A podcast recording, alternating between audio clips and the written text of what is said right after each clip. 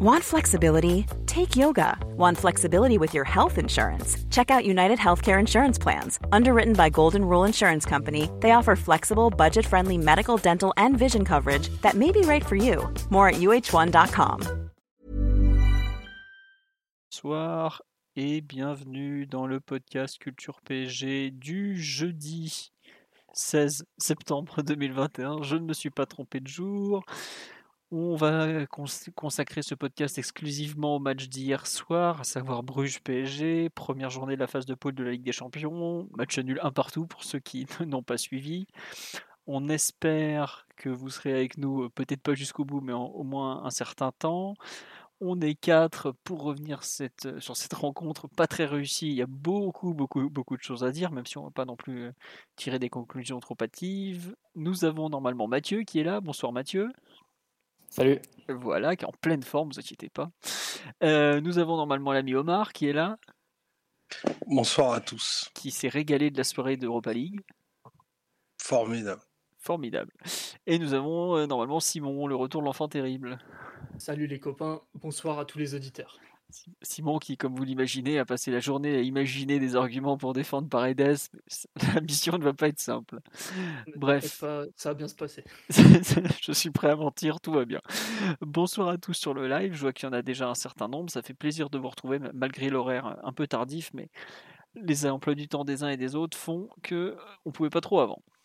On va pas tarder, on va attaquer directement donc avec le, le fameux pouls du match que l'Europe entière nous envie.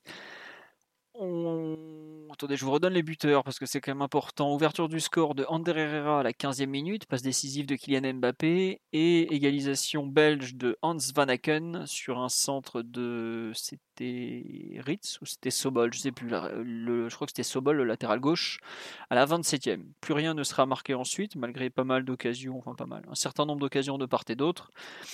Et les deux clubs, le club de Bruges et le Paris Saint-Germain Football Club, se séparent donc sur ce score de 1 partout pour cette première journée de la phase de poule. Dans l'autre match, en parallèle, euh, Manchester City-Leipzig nous a donné un spectacle totalement Bundesliga avec une victoire 6-3 de City et un triplé de Christopher Nkunku. Au passage, on le signale. Euh, qu'est-ce que je voulais vous dire? Euh, Le pouls du match. Alors, par quoi commencer? On avait dit au départ que cela pourrait être un peu compliqué pour le PSG, que il y a deux ans ça avait été un match bien plus compliqué que le 5-0 voulait le laisser croire. Eh bien, on en a eu la confirmation de façon euh, directe, voire euh, terrible, j'ai envie de dire, puisqu'effectivement euh, le PSG bah, s'est fait secouer. On on va pas y aller par quatre chemins. Le PSG a a vu une équipe brugeoise lui rentrer dedans après un premier quart d'heure à notre avantage, comme si Bruges avait un peu peur de, de la MNM ou je ne sais quel nom on l'utilise maintenant. Et puis finalement, ils se sont rendus compte que bah, quand ils mettaient de l'impact, ils gagnaient des duels. Je pense notamment à Balanta côté droit, euh, qui leur euh, Balanta et, et, comment dire, et Mata, qui ont vite montré qu'en mettant beaucoup d'impact, on gagnait des ballons face au PSG. Et ils ont commencé à sortir de leur camp, à jouer, à défendre en avançant, à venir nous presser jusque dans notre surface. Et puis bah, globalement, on a déjà au moment du, du, but de Herrera, on était un peu en train de, de perdre pied, j'ai envie de dire. Et ça s'est vite confirmé malheureusement sur la durée, puisque bon, on s'est fait secouer ensuite pendant, euh, bah, j'ai envie de dire pendant pratiquement tout le match. Le PSG qui, je crois qu'on, je suis même pas certain qu'on ait la possession du ballon, vous voyez, ce qui est quand même assez indicatif euh, du, du largement philo. On l'a eu finalement? 61 effectivement, je l'ai sous les yeux. J'étais pas sûr. Euh, c'est peut-être la seule statistique à notre avantage. Donc effectivement, c'est vrai qu'on l'a eu. Mais sinon, en termes de tir, de, je crois, de corner, de tout, on est, largement en dessous des, des Brugeois. Donc au final, une rencontre où, on s'est fait dominer. Faut, on va pas y aller par quatre chemins. Le match nul n'est pas du tout volé, puisqu'il y a quand même de, part et d'autre des, des occasions très franches. Euh, peut-être même plus côté parisien que côté, euh, que côté brugeois dans le fond, parce que il y a notamment. Ouais, les expected goals sont pour nous, sachant que nous, on a des joueurs qui rataient les ballons carrément. Ouais. Non, mais c'est vrai que les expected goals, je crois qu'on est à peine devant les expected goals, mais en termes d'occasion franche, on est, en revanche, il me semble qu'on est clairement devant. Bon, à vrai dire, peu importe, c'est pas très grave les, les occasions franches, les expected goals, tout ça. Toujours est-il qu'au final, on a, on n'a pas gagné. Euh, on n'a pas fait un bon match du tout et on repart de Bruges avec un point qui aurait pu être zéro Et surtout, bah, avec l'impression que l'équipe est pas du tout, du tout, du tout prête, quoi. Et oui, on me, fait remarquer sur la les 15 dernières minutes sont plutôt pour nous. Et oui, le PSG finit mieux que Bruges, qui était complètement carbo à la fin. J'ai pas compris pourquoi l'excellent Philippe Clément n'avait pas voulu changer de joueur euh, plus tôt. Euh, mais globalement, euh, c'était effroyable en termes de, de rendu collectif, tout simplement, quoi. J'avoue avoir été, j'attendais beaucoup, beaucoup, beaucoup plus de de comment dirais-je de, bah, de cette rencontre parce que euh, il n'y avait pas de bah, il y avait- il y a pas eu comment dire il n'y a pas eu de, promesses tenues il n'y a pas eu grand chose donc bah au final euh, un match nul 1-1 euh, certains ont, sont même beaucoup sont tombés sur la phrase de Kimpembe qui dit au moins on n'a pas perdu on part avec un point mais je crois que vu le contenu de la rencontre euh, il a totalement raison il a totalement totalement raison et c'est peut-être ça le pire voilà un peu mon mon pouls du, match, euh, je suis désolé, je gère en même temps le live YouTube que je ne comprends pas pourquoi il s'affiche pas, donc c'est pour ça que j'étais un peu perdu. Mais euh, pas très positif au final et globalement une grosse déception. Non pas que j'en attendais énormément, mais je pensais pas qu'on serait aussi faible, malgré le précédent Bruges PSG qui déjà avait montré que cette équipe brugeoise avec des moyens euh, limités sait s'y prendre face aux bonnes équipes parce que j'ai regardé sur les dernières années, ils ont quand même accroché bah, le Real Madrid, la Lazio, le Borussia Dortmund, l'Atlético, le PSG donc, dont Le Zénith aussi. le ouais bah bon voilà, le Zénith, on sait que d'une année à l'autre ça peut être assez variable, mais ils ont quand même un sacré tableau de chasse et bon on sait Le pourquoi. Zénith, euh, champion de Russie. Ouais, non, c'est bien ce que je dis. On sait que d'une année à l'autre, le Zénith, ça peut aller vite. euh, C'est ça le problème. Non, mais bon. Donc, en, globalement, un Bruges PSG qui a montré deux équipes pas si éloignées en termes de niveau. C'est peut-être ça le plus inquiétant au final. Voilà, Simon, Mathieu, je vous laisse compléter ce, ce pouls du match. Je retourne déprimé. Non, plus sérieusement, euh, tout n'est pas à jeter évidemment, mais pas très très glorieux pour un premier match de poule. Quoi. On va dire que le match commençait déjà très mal quand on a vu euh, Pochettino avec une cravate beaucoup trop courte euh, pour sa première en costume sur le banc du PSG. Donc là, c'était un peu indicatif de la soirée qui allait, qui allait suivre. Mais plus sérieusement, non, c'est vrai que c'est un match qui est d'autant plus décevant que le style de Bruges, si on savait par avance qu'ils allaient nous mettre en difficulté, euh, ça ouvrait quand même un, un certain nombre de portes pour les qualités du PSG qu'on n'a pas su vraiment exploiter. On a vu une équipe de Bruges bah, comme on les attendait et comme on les a vus il y a deux ans, avec un parti pris assez, assez clair, assez net, euh, très bien coaché, mais dans une direction qui est, qui est assez, euh, assez claire, avec euh, forte orientation individuelle de leur, de leur animation défensive, qui fait que tu voyais parfois le latéral droit suivre Neymar très à l'intérieur et assez loin dans les décrochages, idem pour le latéral gauche qui suivait, qui suivait Messi assez loin. Tu pouvais voir Ensoki aussi suivre, suivre Mbappé. Euh, à l'inverse, un milieu, un milieu axial qui joue à côté de Balanta pouvait se retrouver défenseur central comme Wijnaldum poussé. Donc, tu avais ce genre de comportement défensif assez, assez euh, typique et qu'on avait déjà vu en fait il y a, deux ans. Et de l'autre côté, une- un pressing et une ligne très très haute, y compris quand Paris avait le ballon, pas, de, pas proche de Navas, mais, mais euh, même en phase de construction, quand le ballon était dans les pieds des défenseurs centraux et des milieux, euh, tu pouvais voir la ligne défensive de Bruges au niveau du début du rond central, en fait, de leur rond central dans leur camp.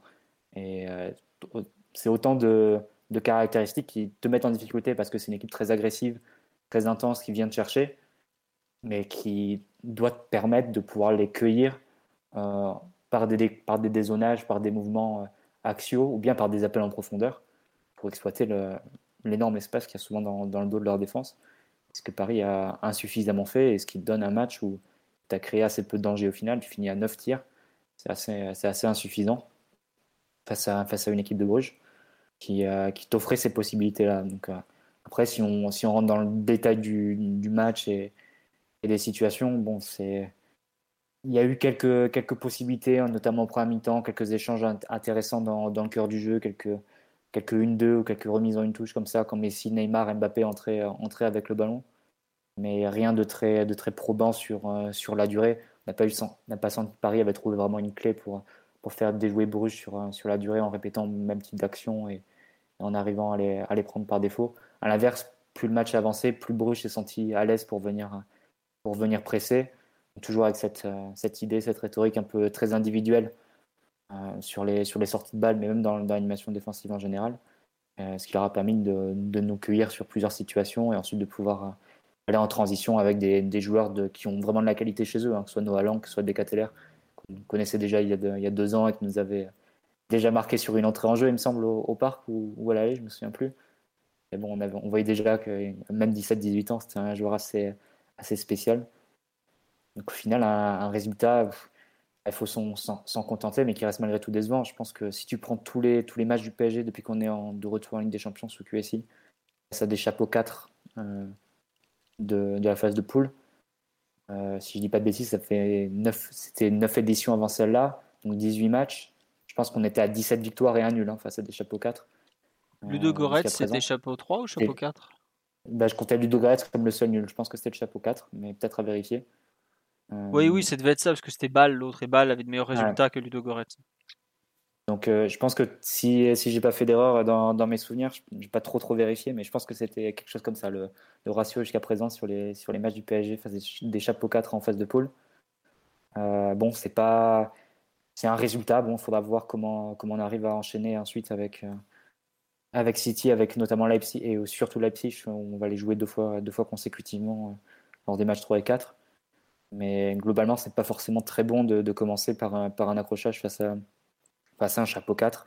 On sait que ça peut coûter cher dans la course à qualif, mais bon, rien de trop définitif pour le moment.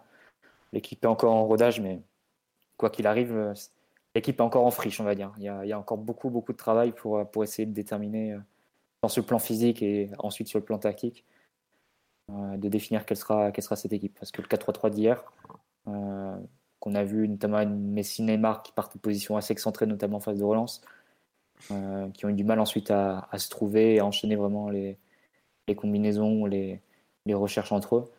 Euh, je ne sais pas si ça c'est un très grand avenir.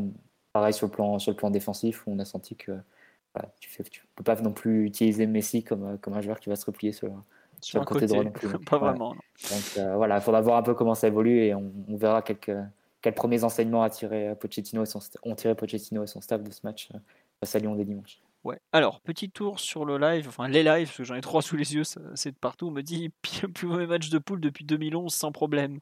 Oh là là, vous en oubliez certains. La première année qu'on joue la Ligue des Champions à Porto, on fait un match nullissime, par exemple. On en a fait d'autres des bien mauvais. Le 2-2 au parc contre Ludogorets, il est scandaleux. On était à deux doigts de perdre contre les Bulgares.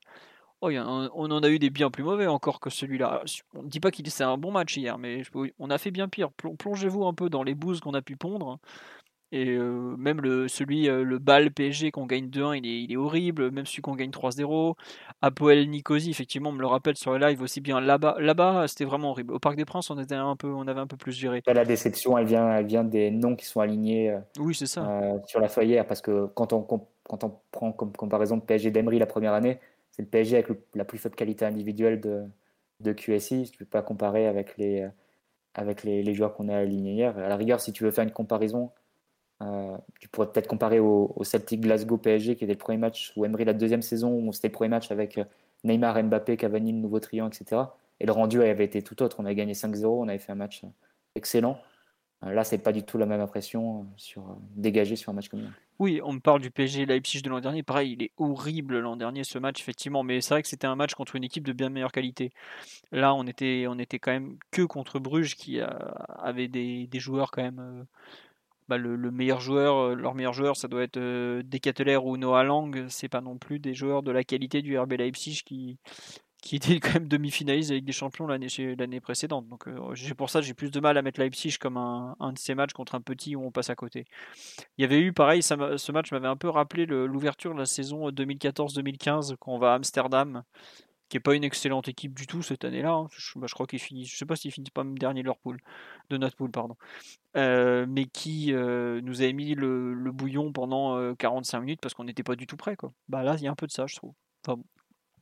Autre remarque sur le live, j'ai attendu le match toute la journée, au bout de 3 minutes, j'étais déçu. Oui, il y en a plein des, personnes dans ce cas. Il y avait effectivement une grosse attente et la déception est peut-être à la hauteur. Donc il faudra s'y faire aussi. On demande est-ce qu'on peut espérer que Bruges arrache des points ailleurs ou on est vraiment les perdreaux de l'année? Qu'est-ce que vous en pensez? Pour moi, ils prendront des points à domicile encore. Je ne suis pas certain que ce RB Leipzig, en ce moment, qui est en train de changer d'identité, qui se cherche énormément, euh, prenne 6 points sur 6 contre Bruges, par exemple. Bon. Je ne sais pas, Simon ou Mathieu ou Omar, ce que vous en pensez, mais. Euh, euh, en tant que soldat de Philippe Clément, je les vois bien prendre des points à toutes les équipes encore. Ah ouais, même, à City Ah ouais, City, c'est fiable face à ce genre d'équipe et eux ont pour le coup les mécanismes pour sortir du pressing, pour attaquer les, les bons espaces quand, quand l'adversaire a des parties pris comme ça. Mais ouais, généralement, c'est assez fiable face à des équipes. euh, Après, j'ai parlé de prendre des points, pas forcément de, de gagner et de foutre des torgnoles, mais je vois bien Bruges euh, euh, continuer son bonhomme de chemin avec dignité comme ils le font depuis plusieurs saisons maintenant. Euh, si on prend un peu la, la trame de ce match, moi, j'ai envie de dire que les mêmes causes entraînent les mêmes conséquences. Euh, il y a deux ans, qu'est-ce qu'on avait vu? On avait vu un 4-3-3 euh, qui pour le coup était un peu plus rodé que celui-ci. Celui-ci, pour le coup, n'avait jamais été aligné ou, travaillé en compétition ou quoi que ce soit. Avec un milieu à 3 euh, plus physique que technique, on va dire. En tout cas, euh, techniquement, euh, d'une assez grande neutralité pour euh, les deux tiers des joueurs. Des attaquants esselés qui sont pas en grande forme, qui décident de pas défendre et du coup, euh, t'as un peu l'équipe euh, soit coupée en deux, soit euh, qui traverse un peu des, des moments euh, de trous d'air qui peuvent être assez terribles face à une équipe euh, comme Bruges. Et il n'y a rien d'étonnant dans ce qui s'est passé hier. Bruges, ils nous ont mis la même danse euh, il y a deux ans sur les deux rencontres. On s'en sort bien à chaque fois. euh, euh, au match aller, c'est Mbappé qui rentre et qui fout un bazar terrible et ça se, goupille bien. Au match retour, on a encore plus de chance parce qu'il y a le, péno arrêté, les poteaux, tout ce qu'on veut. Et qu'on vienne pas me dire Marco Verratti, ceci, cela, parce que Marco Verratti était titulaire les deux premières fois face à Bruges et on avait pris la même danse. Donc euh, visiblement, c'était pas la solution au problème. C'est juste que face à une équipe comme ça, je pense que tu peux pas te permettre d'aligner une équipe avec aussi peu de, de parti pris en fait. Il y a qu'à voir euh, un certain nombre de choses, c'est-à-dire que tu avais ton attaque avec que trois attaquants, très peu de soutien autour d'eux. C'est-à-dire que Wijnaldum était un peu partout et nulle part. Au final, il a assez peu aidé offensivement. Herrera, certes, met un but, mais le reste des actions, il est très peu présent offensivement. Hakimi, sans doute dans un rôle un peu de, de couverture de Messi. On peut dire Pochettino a eu peur. hein. À mon avis, il a eu peur. Il s'est dit, oulala, côté Messi, euh, les pertes de balles, tout ça, euh, si en plus Hakimi joue euh, très très haut, ça peut nous causer des problèmes. Sauf que du coup, pareil, il te manquait un soutien offensif, il te manquait de la largeur, il te manquait le joueur le plus à même d'attaquer la profondeur avec Mbappé. Et Dieu sait que Bruges, ils t'ont laissé des kilomètres de profondeur à attaquer. Ils n'étaient pas impressionnés du tout par notre lance. C'est-à-dire que Bruges, pour te presser, ils ont cette espèce de 5-3-2 avec un peu comme la Talenta, vraiment des références individuelles au milieu. Beaucoup, euh, ils viennent un peu coller tes milieux pour euh, les empêcher de se tourner et de, jouer vers l'avant. Euh, sauf que euh, ils te laissent quand même une supériorité numérique à la relance. C'est-à-dire que soit Kimpembe, soit Marquinhos avaient toujours une petite liberté face au jeu. Et de temps en temps, on l'a tenté, mais à mon avis, assez mal et surtout pas assez. Ce qui fait que tu pouvais très très clairement imaginer Marquinhos trouver Mbappé ou Neymar ou Hakimi en profondeur plusieurs fois. Et ça n'a pas été fait, ça n'a pas été le cas, alors que franchement, euh, tu avais toute la latitude et les opportunités de le faire. Alors Bruges, ils ont très très bien joué le coup euh, en, en- en anticipant peut-être le fait aussi que le PSG physiquement était pas terrible et que euh, l'équipe avait pas non plus euh, beaucoup de vécu ensemble, et c'est le cas de le dire vu que, bah, je le rappelle, hein, première fois qu'on voit ce 4-3-3 avec des joueurs qui reviennent, des joueurs qui n'ont jamais joué ensemble, à un moment donné, tu peux pas espérer grand-chose. Et on n'a Bah. pas vu grand-chose. Tu peux le dire, tu as quand même deux joueurs qui hier débutaient comme titulaires avec le PSG pour la première fois cette saison. Messi et Paredes. Et Neymar avait fait un match, quoi. Oui, c'est ça, c'est ça. T'avais un- en plus Mbappé qui revient euh, dans un poste blessure, où- hein. où- qui est un peu diminué, mais en plus qui revient à un poste où ça peut être un peu compliqué pour lui. Moi, je, je- on, on- on en parle très souvent ensemble. Je crois pas à ces animations offensives où tu laisses trois attaquants comme ça un peu tout seuls, aussi brillants soient-ils. Euh, ça manque à mon avis de soutien, ça manque de beaucoup de choses. Euh, c'est un match qu'on a déjà vu plein de fois cette animation offensive, sauf que d'habitude c'est Di Maria à la place de Messi dans le trio, mais qui dans son registre et pas à des années-lumière non plus. Euh, il est moins brillant, mais un peu plus remuant. Souvent, ça marche pas face à ce genre d'équipes qui ont pas peur. Ça ne marche jamais, même, ou très rarement. Et on va me citer le contre-exemple du Final 8, n'empêche qu'au Final 8, Mbappé marque pas, Neymar marque pas. Face à la- l'Atalanta, on les voit même pas, c'est plutôt contre, contre Leipzig, où, certes là, tu as un peu de danger, mais euh, entre les buts offerts et les moments de, génie individuel, c'était pas non plus collectivement euh, la meilleure sauce. Et en finale, tu vois rien à part euh, quelques contre-attaques. Donc en fait, euh, beaucoup de gens ont été déçus du match qu'on a vu hier, mais euh, je vois pas comment c'était possible de voir, euh, de voir autre chose. À moins que qu'on ait pris un peu plus de risques, peut-être mettre un profil un peu plus, euh, un peu plus conquérant au milieu, peut-être mettre Hakimi beaucoup plus haut sur le terrain, parce qu'à mon avis, euh, sur une première mi-temps comme ça, au bout d'un quart d'heure, tu vois comment Bruges se comporte. C'est anormal qu'il soit pas à la limite du hors-jeu à chaque fois. Enfin, il y a beaucoup, beaucoup de choses qui ne sont pas allées. Et, au final, Kim Kimpembe a totalement raison de dire que faut peut-être savoir se contenter du nul. Parce que parfois, c'est des matchs qu'on laissait filer aussi. Tu, es offensif, Simon, donc ce soir. Je Quand une équipe te laisse 45 mètres d'espace dans son dos, à un moment donné, il faut aller voir ce qui se passe. Quoi. Bah non. Pourquoi tu... Nous, on fait, du... on fait des passes. On a fait des passes. Il y a, un exemple, il y a un exemple où je crois que c'est Neymar qui trace un appel en profondeur sur une passe de Paredes. Parce que Mbappé avait monopolisé deux joueurs un peu à sa gauche. Et la passe de Paredes est un petit peu longue et Mignolet arrive à couper. Mais on a très très peu vu ce type d'action. Et alors que face à Clermont, quelques jours plus tôt, on avait plutôt, on avait plutôt bien fait. Dans le genre un peu direct et, recherche de, direct de profondeur. Pareil, on l'avait vu depuis le début de saison avec les ouvertures d'Herrera. Là, c'était une équipe qui t'invitait à faire ça. Euh, mais il y, avait, il y a vraiment des séquences, je pense, avant l'égalisation de Bruges, peut-être une minute avant, il y a vraiment une séquence où Marquinhos a le ballon et la ligne de défense de, de Bruges est alignée sur le début du rond central. Et peut-être 30 mètres devant, devant, le, devant Marquinhos. C'est-à-dire que tu as tous les, tous les joueurs qui sont réduits sur une bande vraiment très, très courte, très peu, très peu longue. Et évidemment, tu as énormément de profondeur à attaquer et tu n'as personne qui fait l'appel. Tu as des séquences où même Mbappé vient chercher des ballons dans les pieds, appeler des ballons dans les pieds sur des passes de, de Marquinhos. Alors que voilà, il faut attaquer dans le dos, il faut piquer dans le dos. Et, et ça, on l'a très très peu fait. Je ne sais pas si c'est un problème de, de conditions physiques. Probablement qu'Mbappé est un peu diminué. Probablement aussi que lui seul, pour pouvoir faire ce, ce type d'appel, c'est un, peu, un peu light. J'imagine que Di Maria, s'il avait été là à la place de Messi ou, ou de Neymar, même s'il le fait moins qu'à une époque, il le fait toujours un peu. C'est un autre profil pour pouvoir attaquer ce, type d'espace. Mais ouais, il a beaucoup manqué de, de lucidité dans la, compréhension du match, dans la compréhension de, ce que faisait l'adversaire. Ouais, on nous, dit, on dit sur live, mais comment ça se fait que dès qu'une équipe vient nous presser très haut comme ça, on, est autant en difficulté, etc., euh, etc. Mais après, il faut avoir le courage de le faire, et c'est pas toujours euh, facile de presser comme ça une équipe comme le PSG qui a Mbappé devant.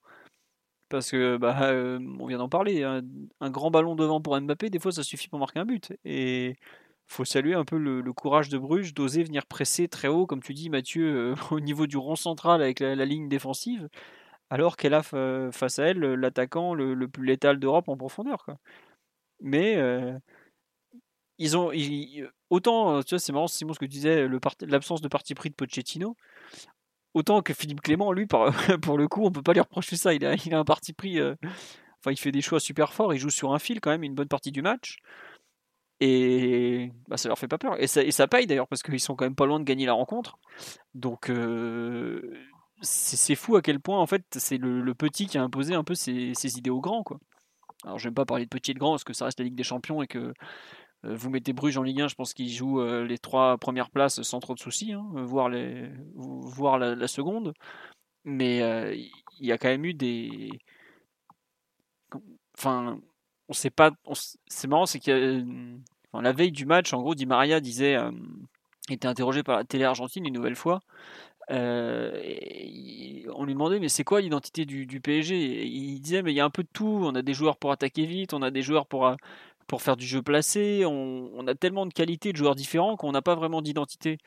Ben, je trouve qu'en fait, euh, cette absence d'identité claire, cette absence de, de comment dire, de, ligne directrice, elle s'est un peu vue sur match hier avec des joueurs qui sont pas encore prêts, physiquement, je parle, qui sont pas encore intégrés, euh, comment dirais-je, collectivement. Euh, pour certains, je pense même un peu psychologiquement, notamment peut-être un Vinaldoom qui doit se demander où il est tombé. Parce que le mec est quand même passé de l'équipe euh, la, plus organisée d'Europe à une qui l'est le, moins. Et au final, tu joues face à une équipe de Ligue des Champions qui, elle, euh, Bruges a moins de talent, évidemment. Mais euh, c'est parfaitement ce qu'elle doit faire, quand elle doit le faire, comment elle doit le faire, en fait. Et c'est vrai que le, pari de Pochettino, depuis qu'il est arrivé, est quand même de laisser beaucoup de liberté aux joueurs, de les laisser s'exprimer, de leur donner, surtout quand il s'agit d'attaquer, un cadre assez minimaliste. Mais hier, avec une équipe comme ça qui n'est pas prête, euh, sur plein de points, bah on, atteint très vite les limites de ce système euh, très basé sur la qualité individuelle, la liberté et un peu l'inspiration de chacun des, joueurs. En tout cas, moi, c'est comme ça que je le ressens ce match. Tu sais que ça va par, par moment, tu auras forcément des occasions parce que bah, tu as trop de talent, mais t'as pas l'impression qu'ils ont forcément, ils savent comment s'y prendre, quand, comment, à cet instant de la, saison. Alors après, c'est que match des Champions, c'est le sixième match de la septième peut-être avec le Trophée des Champions. C'est voilà, on a joué tout le mois d'août avec la moitié des joueurs absents, il en manquait encore plein hier. Faut pas tirer des conclusions, mais c'est vrai que hier, tu as la démonstration d'une équipe qui est. Pochettino l'avait dit, on n'est pas encore une équipe. Ça, ça, s'est vu, ça. Parce que quand tu as des mecs qui marchent alors que d'autres courent à côté, je sais pas trop comment tu acceptes ça. Mais ce qui s'est vu surtout, c'est que son équipe, elle n'est pas du tout prête à cet instant. Je sais pas, Omar, ce que tu en as pensé un peu de la rencontre. Là, on est un peu parti dans tous les sens avec Mathieu et Simon. Un peu le, rendu collectif euh, montre une, une pas équipe. Quoi. Bah, le rendu collectif, euh, bah, je pense qu'il faut saluer euh, de façon claire, unanime et juste ce qui n'est pas capable de proposer Club Bruges, qui est une équipe claire, cohérente, avec bien plus de qualité supposée que ce que les cuissons sur le maillot pourraient laisser, à, laisser imaginer, parce que moi, entre Van Aken et plusieurs milieux qui ont été alignés au PSG hier, bah, pour les voir tous les jours, il n'y en a pas beaucoup qui sont capables de faire un match comme lui a fait hier, par exemple, ne serait-ce que dans la compréhension des situations et, dans l'engagement qu'un match de Coupe d'Europe requiert. Donc là-dessus, sans tomber dans un catastrophisme total, tu es obligé de remettre en perspective avec les, différentes, les différents matchs qu'il y a eu et, et, les, des équipes postulantes au trophée final, bah, tu, en septembre, tu peux te dire que tu n'es pas en avance sur une équipe comme le Bayern, par exemple, qui a donné une impression diamétralement opposée, face, certes face à un autre type d'adversaire, mais c'est quand même des signaux qui comptent qu'on ne peut pas ignorer et on ne peut pas sans cesse non plus chercher des circonstances atténuantes en convoquant la, préparation physique, les retards, ceci, cela. Il y a, plein de plein d'arguments tous entendables qui, peuvent être mis sur la table, mais c'est pas parce qu'ils sont entendables qu'ils doivent être entendus et surtout qu'ils excusent euh, ou qu'ils exonèrent euh, certaines choses qui, ont pu se passer hier, parce que hier la, la différence de, qualité avec le ballon, elle peut interpeller à certaines phases, même si entre le, allez, tout au début du match et sur l'extrême fin, la maîtrise collective est plutôt de notre côté. Mais elle est techniquement dans les inspirations et les gestes les plus, définitifs et ceux qui ont fait le plus de différence, ils ont clairement été du, côté des offensifs bourgeois. Et ça, c'est c'était pas quelque chose qui était attendu. Après, la différence athlétique, ça par contre, c'était quelque chose de d'attendu, mais je pensais qu'on que c'est quelque chose qu'on pourrait déjouer par peut-être ben, plus de mouvement, peut-être plus de, mmh, plus de proximité des offensifs. C'est vrai que, que d'avoir vu Neymar et, et, Messi commencer très au large a un peu interpellé. Euh, c'est un match qu'ils ont commencé très au large et c'est un match où Messi, des fois, a fini plus bas que Danilo pour essayer d'organiser. Donc, ça fait, c'est un peu caricatural de, de, sortir ces deux situations un petit peu extrêmes, mais ces deux situations elles cohabitent dans la réalité du match qu'on propose, c'est-à-dire un fil conducteur et une ligne directrice qui est, pour le coup, très, très, très difficile à lire, très peu palpable et aussi utilisation de certains joueurs qui me paraît être totalement contre-emploi. Est-ce que c'est purement lié au plan de match qui avait été fait pour Bruges? Je ne sais pas. Est-ce que c'est une indication des idées que le staff a pour les hommes? Je ne l'espère pas pour certains parce que sans, sans, arriver au cas individuel, il y a des joueurs dont, dont certaines dont, certains pardon, euh, vont avoir une, euh, une utilisation très très difficile s'ils sont cantonnés à des rôles de exclusifs exclusif de compensation et, de couverture de la liberté que tu veux donner à, tes offensifs. Euh, On pense à toi, pour ouais par exemple. Merci pour la correction. En effet, on ne dit pas entendable, mais audible. Le live YouTube est sans pitié, tu le sais. Je, sais, mais moi aussi, je serais sans pitié avec eux. Alors, dans ce cas.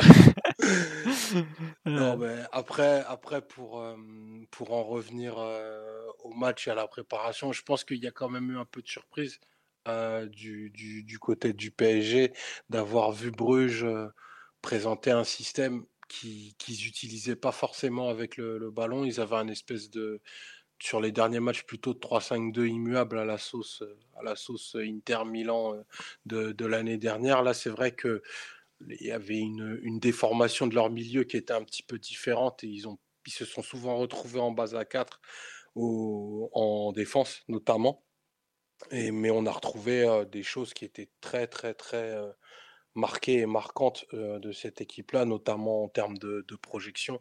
Je pense à, à Ritz et Van Aken, et c'est quelque chose qui, au plus fort de leur temps fort pardon, de, de, la première période, nous a vraiment fait beaucoup, beaucoup souffrir, parce que bah, on a été amené à, à courir vers notre but, et on est une équipe qui court très mal. Et, sur un terrain de foot, l'idée, c'est pas de courir beaucoup, de courir peu, c'est surtout d'être là où il faut. Et pour le coup, nous, on est rarement là où il faut et on est sur, on, met surtout aussi pas souvent ce qu'il faut. Donc l'addition des deux te donne, te donne quand même beaucoup de, de, face à une équipe aussi, aussi, impact, aussi ben, impactante que celle-ci, parce que quand même Bruges athlétiquement, c'est une sacrée équipe et c'est enfin, pas que des cours à pied, quoi, pour reprendre l'expression que Mathieu emploie souvent.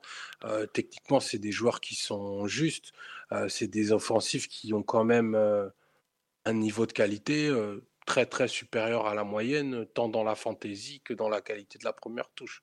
Donc c'est vraiment pas une mauvaise équipe qu'on a rencontrée. Si c'est la plus mauvaise de la poule, euh, je pense qu'il y a beaucoup de poules où Bruges euh, bah, serait pas loin de la pas loin de la qualification et c'est ce qui rend ce, ce, groupe piégeux et je pense que ce stade sera un peu un juge de paix pour pour, pour les deux autres équipes qui viendront le, le visiter. Donc euh, c'est pas une bonne opération comptable, mais sur la réalité du match et sur la prestation proposée, sincèrement, je suis totalement aligné avec ce qu'a dit, euh, ce dit Kipembe. C'était quasi impossible d'espérer mieux.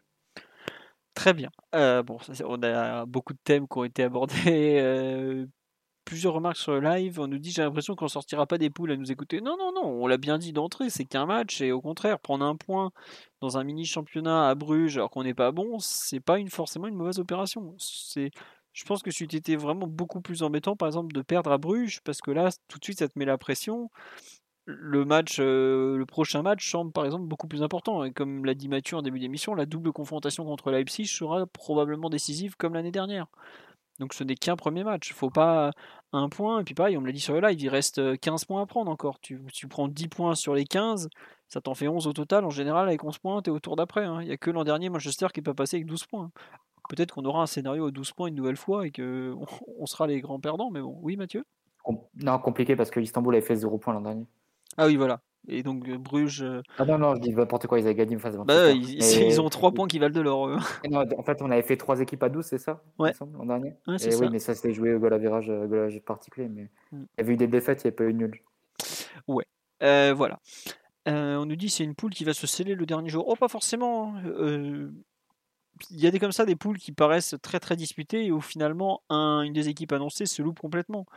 Est-ce que le RB Leipzig, qui, est, qui a changé d'entraîneur cet été, qui a de grosses difficultés en ce moment, qui prend beaucoup de buts, euh, va réussir à se remonter rapidement Qui a perdu des joueurs importants quand même, qui a perdu Sabitzer, qui a perdu euh, Nagelsmann, qui a perdu. Euh, bon, il y en a un qui m'échappe, mais bref. bah si, Upamecano en défense, qui a été excellent à Barcelone. Et Konaté, mais lui, il n'était pas forcément tout le temps titulaire. Bref, il y a des équipes qui doivent se reconstruire et ça ne sera pas évident pour elles. Hein.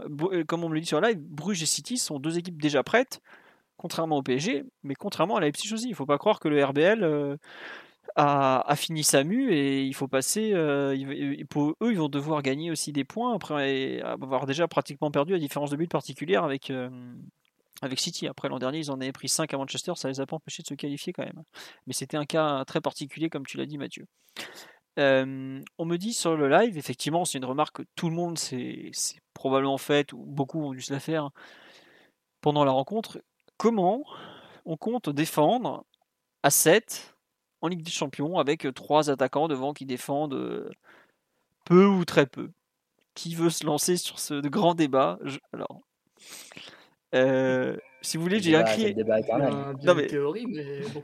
Alors, si vous sapez normalement Culture PSG 7 plus 3, vous devez retomber sur un article de octobre 2017, 24 octobre 2017, voilà. Euh, après le match. Voilà, le match 2-2, le match nul 2-2 à Marseille où on a. popularisé par Culture, il me semble. Hein, si... C'est possible, euh, c'est possible, c'est possible, je sais pas. Euh, avec notamment des tweets de Mathieu Martinelli au milieu, un extraordinaire montage de Victor euh, de première touche avec un mec qui pêche entre les 7 de derrière et les 3 de devant.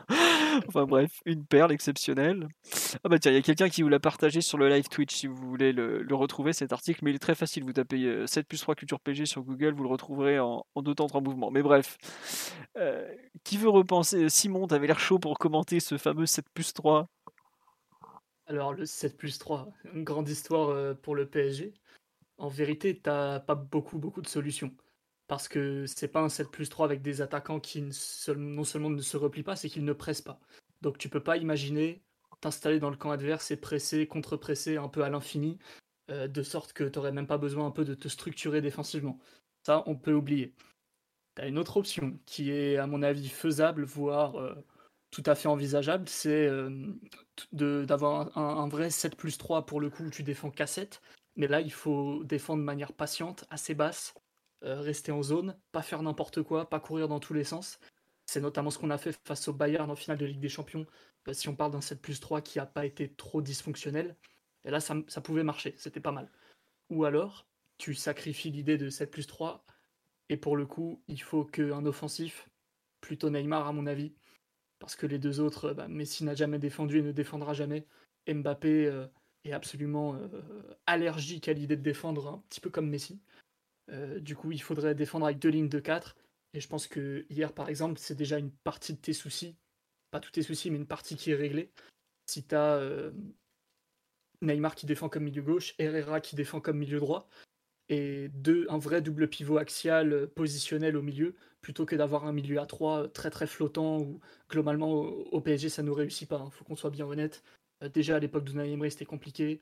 Tourelle quand il nous avait mis son 4-3-3 de gegenpressing, j'en parle pas, on s'était fait euh, euh, ridiculiser plus d'une fois aussi alors qu'on était censé avoir trois milieux défensifs absolument experts dans le domaine, hein, Marquinhos Gay et, Verratti aussi qui a, pas mal de, de boulot. Donc je pense vraiment qu'il faut un parti pris en tout cas le côté euh, défense euh, libre comme l'air, cheveux au vent, ça va quand même 5 minutes. Donc euh, je pense que le 7 plus 3 est possible, mais il faut défendre d'une certaine façon et pas faire n'importe quoi. Et le mieux, le mieux c'est quand même qu'un des offensifs se sacrifie et que tu fasses deux lignes de 4. Et là, tu es à peu près blindé. Quoi. Le PSG n'a défendu que comme ça l'année dernière en Ligue des Champions pratiquement, sauf exception et des exceptions qui se sont mal passées souvent, type Barcelone match retour, où là, tu as le 4-5-1 qui défend très très mal. Mais le, dès qu'on a défendu en 4-4-2 avec euh, des offensifs qui reviennent un peu euh, bouchés d'un côté ou, ou bien un milieu axial qui plutôt relayeur hein, qui défend comme, euh, comme un milieu latéral, type Herrera à droite, là en général ça s'est plutôt bien passé. Et c'est des choses c'est des choses à considérer tout simplement. Mais c'est vrai que quand c'est mal fait ou que personne court ou, ou que l'adversaire a le couteau entre les dents ça peut vite vite être un peu tendu. Le, le fameux 7 plus 3 très très parisien. Est-ce que le, match d'hier avec ce 7 plus 3 euh, Reborn, euh, t'as pas rappelé un peu PSG Liverpool? Enfin Liverpool PSG, où on se fait essorer pendant 70 minutes et on a les trois mecs devant qui gambadent. Wouh C'était bien Liverpool vu l'adversité. Non mais franchement. C'était Liverpool vu l'adversité, surtout vu le profil de Liverpool qui joue avec des latéraux qui se projettent très, haut. Et on a subi, je sais pas, 40 centres. Ou, enfin, je me souviens que Robertson avait centré à l'infini ce, ce match-là. Le pour vrai le coup, 7 plus 3 original, c'est celui du Bayern Munich au Parc des Oui, oui, c'est vrai. On joue oui, la là, on avait bien défendu pour le coup, parce qu'on avait défendu très très bas. On, avait, on s'était soumis au Bayern, mais pour le coup, euh, c'était pas un Bayern très inspiré. Il savonnait un peu la planche à Ancelotti. On avait subi beaucoup de centres. Thiago Silva avait dû finir avec 16 dégagements réussis dans la surface. Quelque chose de, de ma boule, mais pour le coup, tu avais bien défendu, tu avais bien attaqué, tu avais bien contre-attaqué. Donc là, c'était un 7 plus 3 entre guillemets réussi. Mais euh, forcément, c'est pas très très conventionnel et il y a une part de risque qui est associée à ce type d'approche. Mais bon, on est le PSG, faut, faut avoir un peu des étoiles plein les yeux, donc les équipes très fonctionnelles, très pratiques. Je crois qu'on ne connaît pas trop depuis, depuis un petit moment, depuis au moins, au moins 5 ans. Quoi. Mais attends, juste. Celle de cette année, elle le sera encore moins. Mais, mais pensez à Wijnaldum, qui est quand même parti de Liverpool, où il avait Sana, euh, Mané, Salah et Firmino qui pressent comme des tarés depuis 5 ans. Il est arrivé au PSG.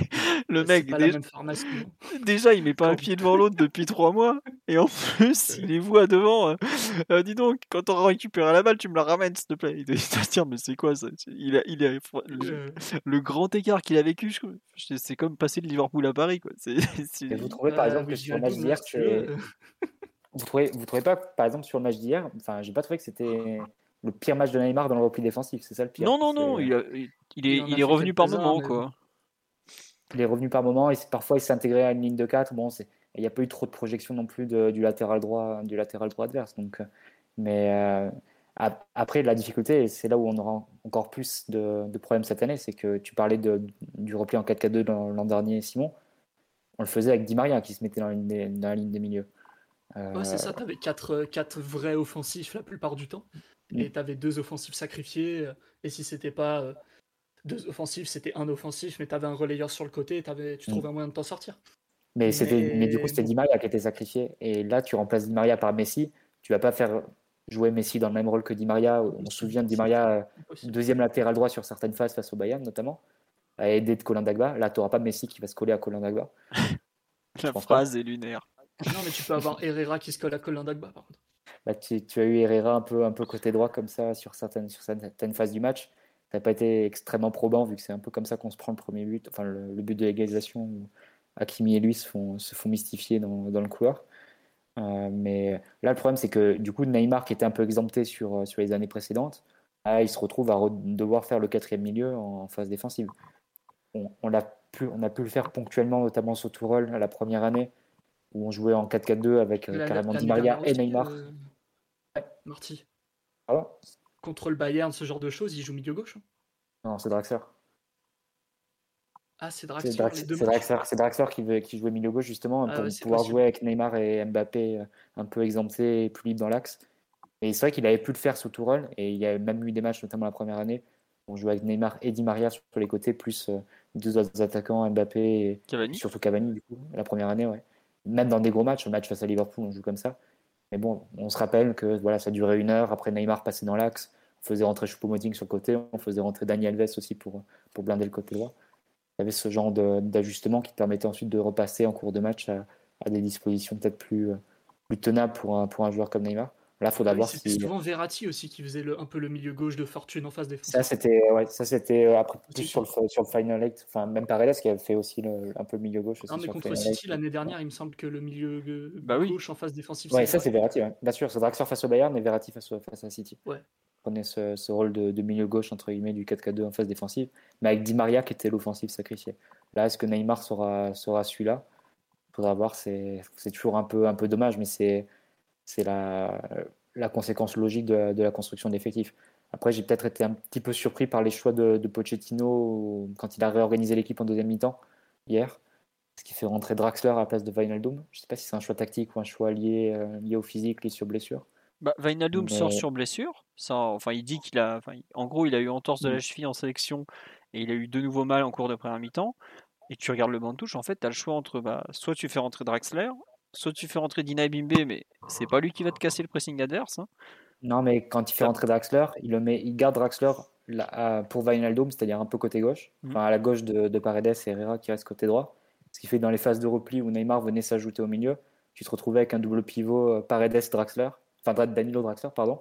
C'est un peu ce qui se passe sur l'action en tout début de deuxième mi-temps qui est sauvée par Diallo, euh, où tu as une passe en retrait comme ça de Decathleur et, je crois que ça doit être le, milieu axial qui, se projette, il, frappe du plat du pied à, bout portant quasiment et c'est sauvé par, par Diallo. Euh. Non, non, c'est euh, Hendry, le défenseur central, qui était là à traîner parce que c'était un ah, corner au départ.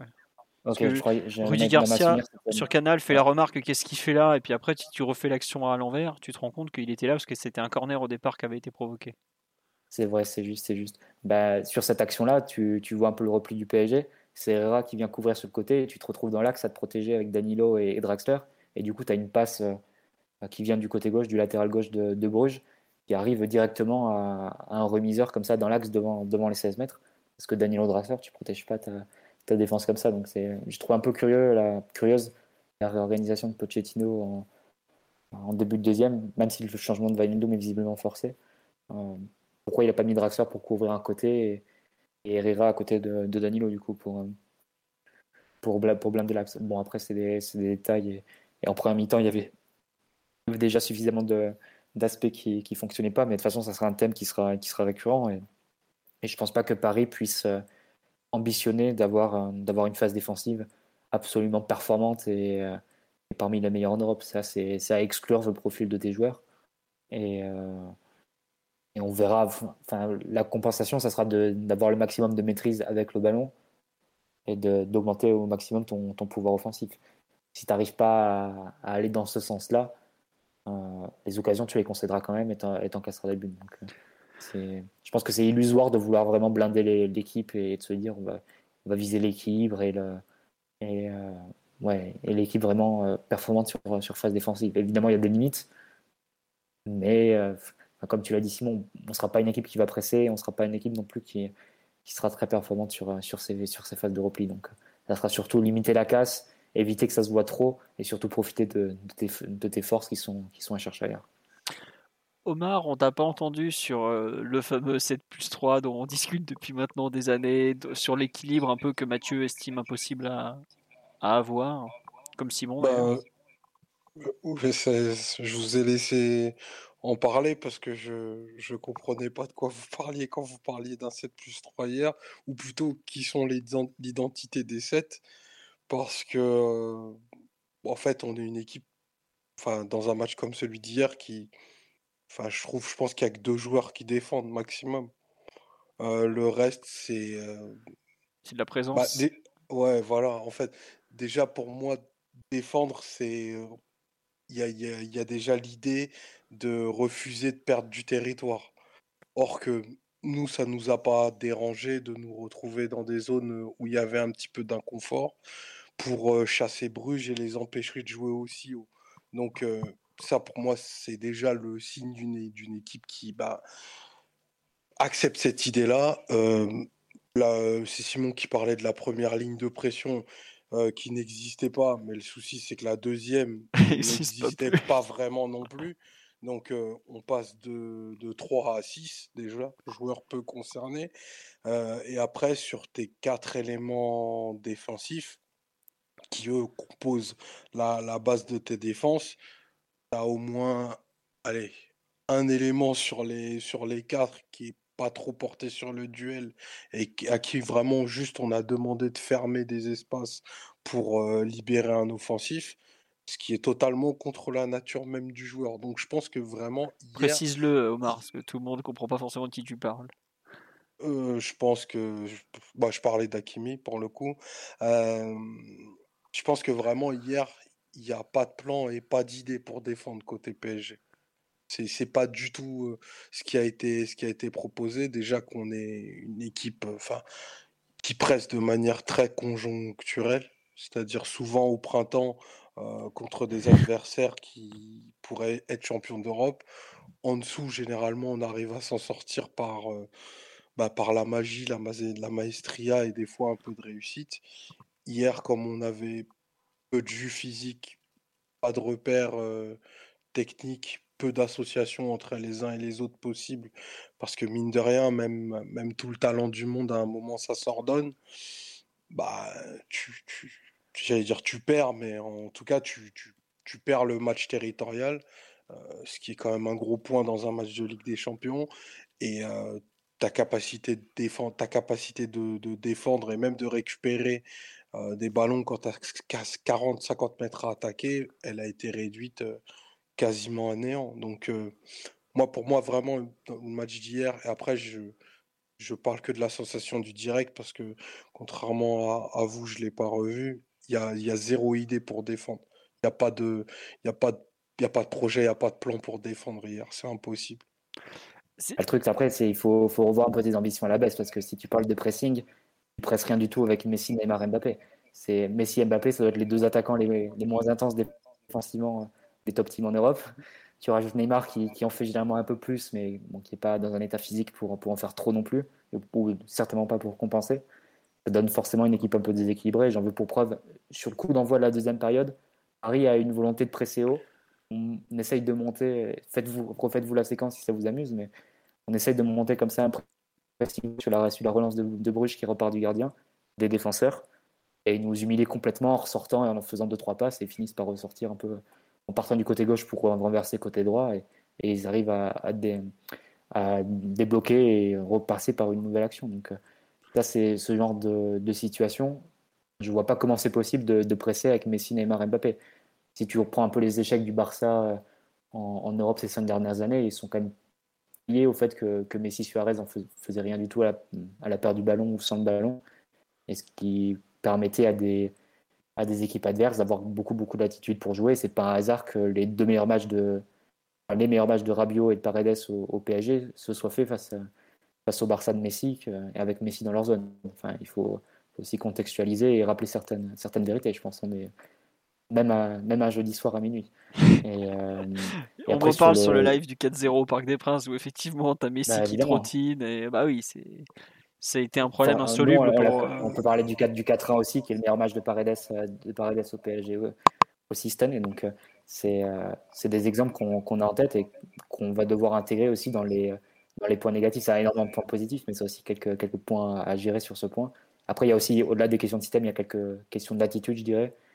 le but qu'on encaisse, il n'est pas admissible. la façon dont ils se font avoir comme ça sur le côté droit, Kimi et Herrera, la façon dont Paredes dort euh, sur, la, sur la projection du milieu alors que c'est lui qui a le marquage au départ. Euh, c'est une, une, action qui est contrôlée parce que si vous regardez, si on prenait l'action depuis le départ, c'est une passe de Messi qui part un peu sur une chevauchée un peu côté gauche. Il tente une passe intérieure qui, a, qui est interceptée par Balanta. Mais c'est pas une contre-attaque. C'est-à-dire que Bruges fait deux trois passes d'abord. Après, ils vont tranquillement euh, renverser l'action sur, le, sur leur côté gauche, dans notre côté droit. Mais voilà, Paris a le temps de se replier. D'ailleurs, on se replie avec 7 joueurs. Ils attaquent avec 5. Et ils arrivent quand même à nous mettre hors de position et un, joueur qui arrive dans la surface tranquillement euh, pour pouvoir, pouvoir ajuster à, bout portant plat du pied. Donc là, il y a eu aussi des, des situations, au-delà des questions de système, il y a des situations où l'équipe dort un peu, manque d'engagement, je sais que ça fait cliché de, dire ça, mais sur l'action du but, c'est difficile de penser à autre chose. Et euh, voilà, il y, a, aussi des deux côtés. Tu peux améliorer ton organisation, il y a aussi un peu de d'attitude aussi à, changer. Et je te rejoins Omar quand tu disais que, défendre, c'était aussi aussi une attitude. Et, sur cette action en particulier, l'action du but, c'est pas, pas sérieux de, se prendre ce type de, situation sur un match de Ligue des Champions. D'ailleurs, Paredes en fait les frais dès, la mi-temps. Oui, je pense qu'il sort plutôt pour le jaune parce que s'il se fait expulser, t'as vraiment plus personne euh, au, mi-temps. Alors qu'avant, il y avait. Non, mais Verratti pas là, Paredes plus là, Weshden blessé et tout ce que tu veux, au bout d'un moment, tu peux pas te permettre de jouer avec Michu et Xavi Simons. Quoi. Ils avaient joué à la, Youth League l'après-midi. Excellente entrée de Michu d'ailleurs, mais bon, on s'en fout. On les embrasse les petits.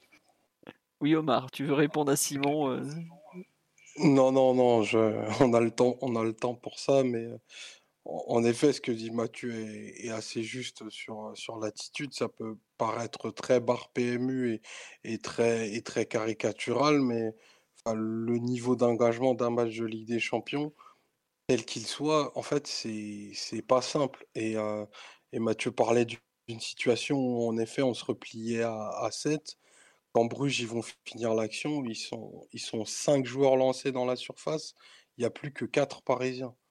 Il y a 3 joueurs qui sont volatilisés en, une quinzaine de mètres ou, ou qui n'ont pas suivi leur vis-à-vis ou qui couraient à un rythme enfin, un tempo, d'un tempo anormalement bas pour un match de ce niveau. Après, je rebondis juste sur ce que disait aussi Mathieu par rapport au, fait enfin de, vivre avec Messi parce que c'est un peu c'est un peu ce qu'il disait en sous-texte c'est-à-dire que on va bien entendu et je pense que personne n'est dupe changer la nature d'un joueur qui a de tels accomplissements et surtout surtout à cet âge-là.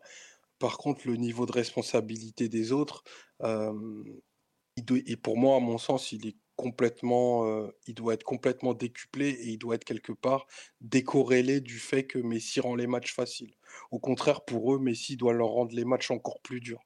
Parce que c'est à lui qu'il faut donner le, contexte de faire des décisions, c'est à lui qu'il faut donner la possibilité d'être 100% lui-même.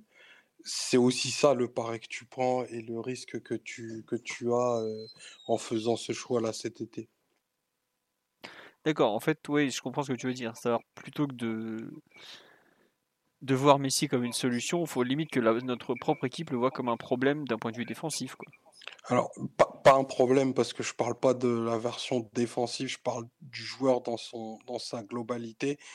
Je pense que c'est une, c'est une vraie responsabilité en fait.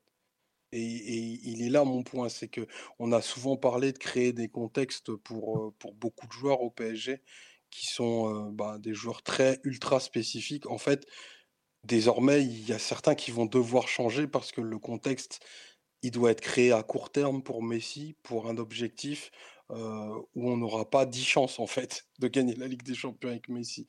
Donc si ça demande à ce que bah, certains fassent un peu plus de ça le boulot, et comme je le dis, c'est très PMU d'en parler, mais il va falloir le faire. Il n'y a pas d'autre choix en fait. Je prends l'exemple de Paredes parce que c'est gratuit. Bah, il ne pourra pas contrôler tous ces ballons de la semelle à 50 mètres du but sans être pressé. Ça, c'est terminé en fait.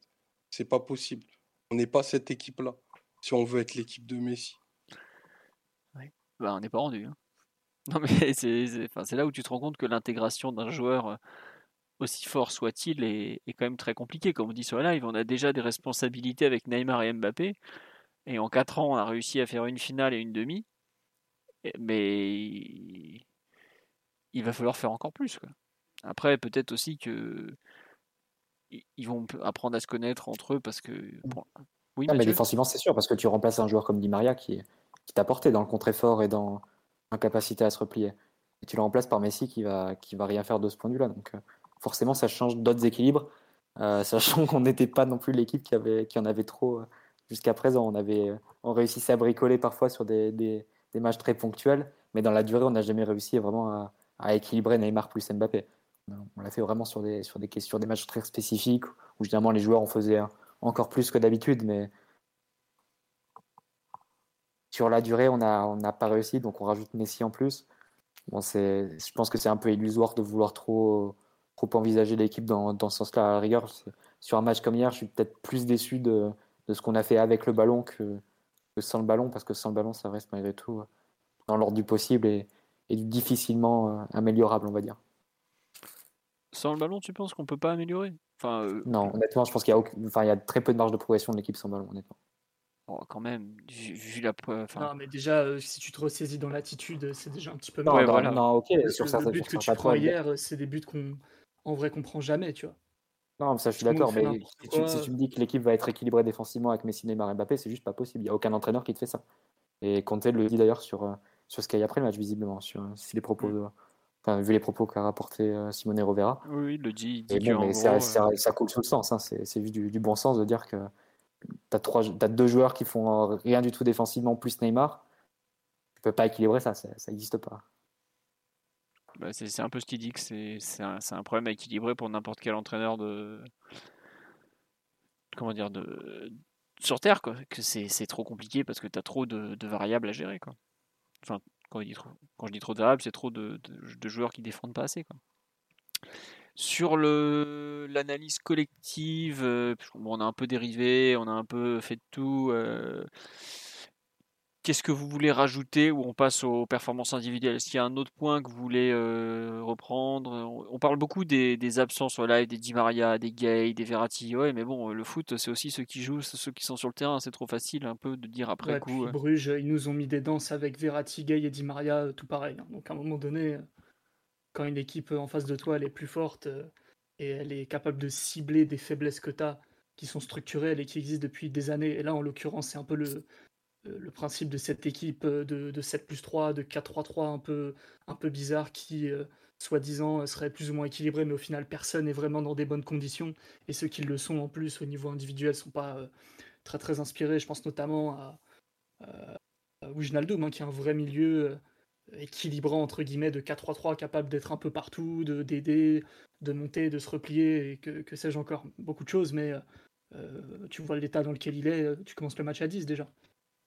Ah oui, sachant que Messi aussi, bah, du coup, t'es à 9.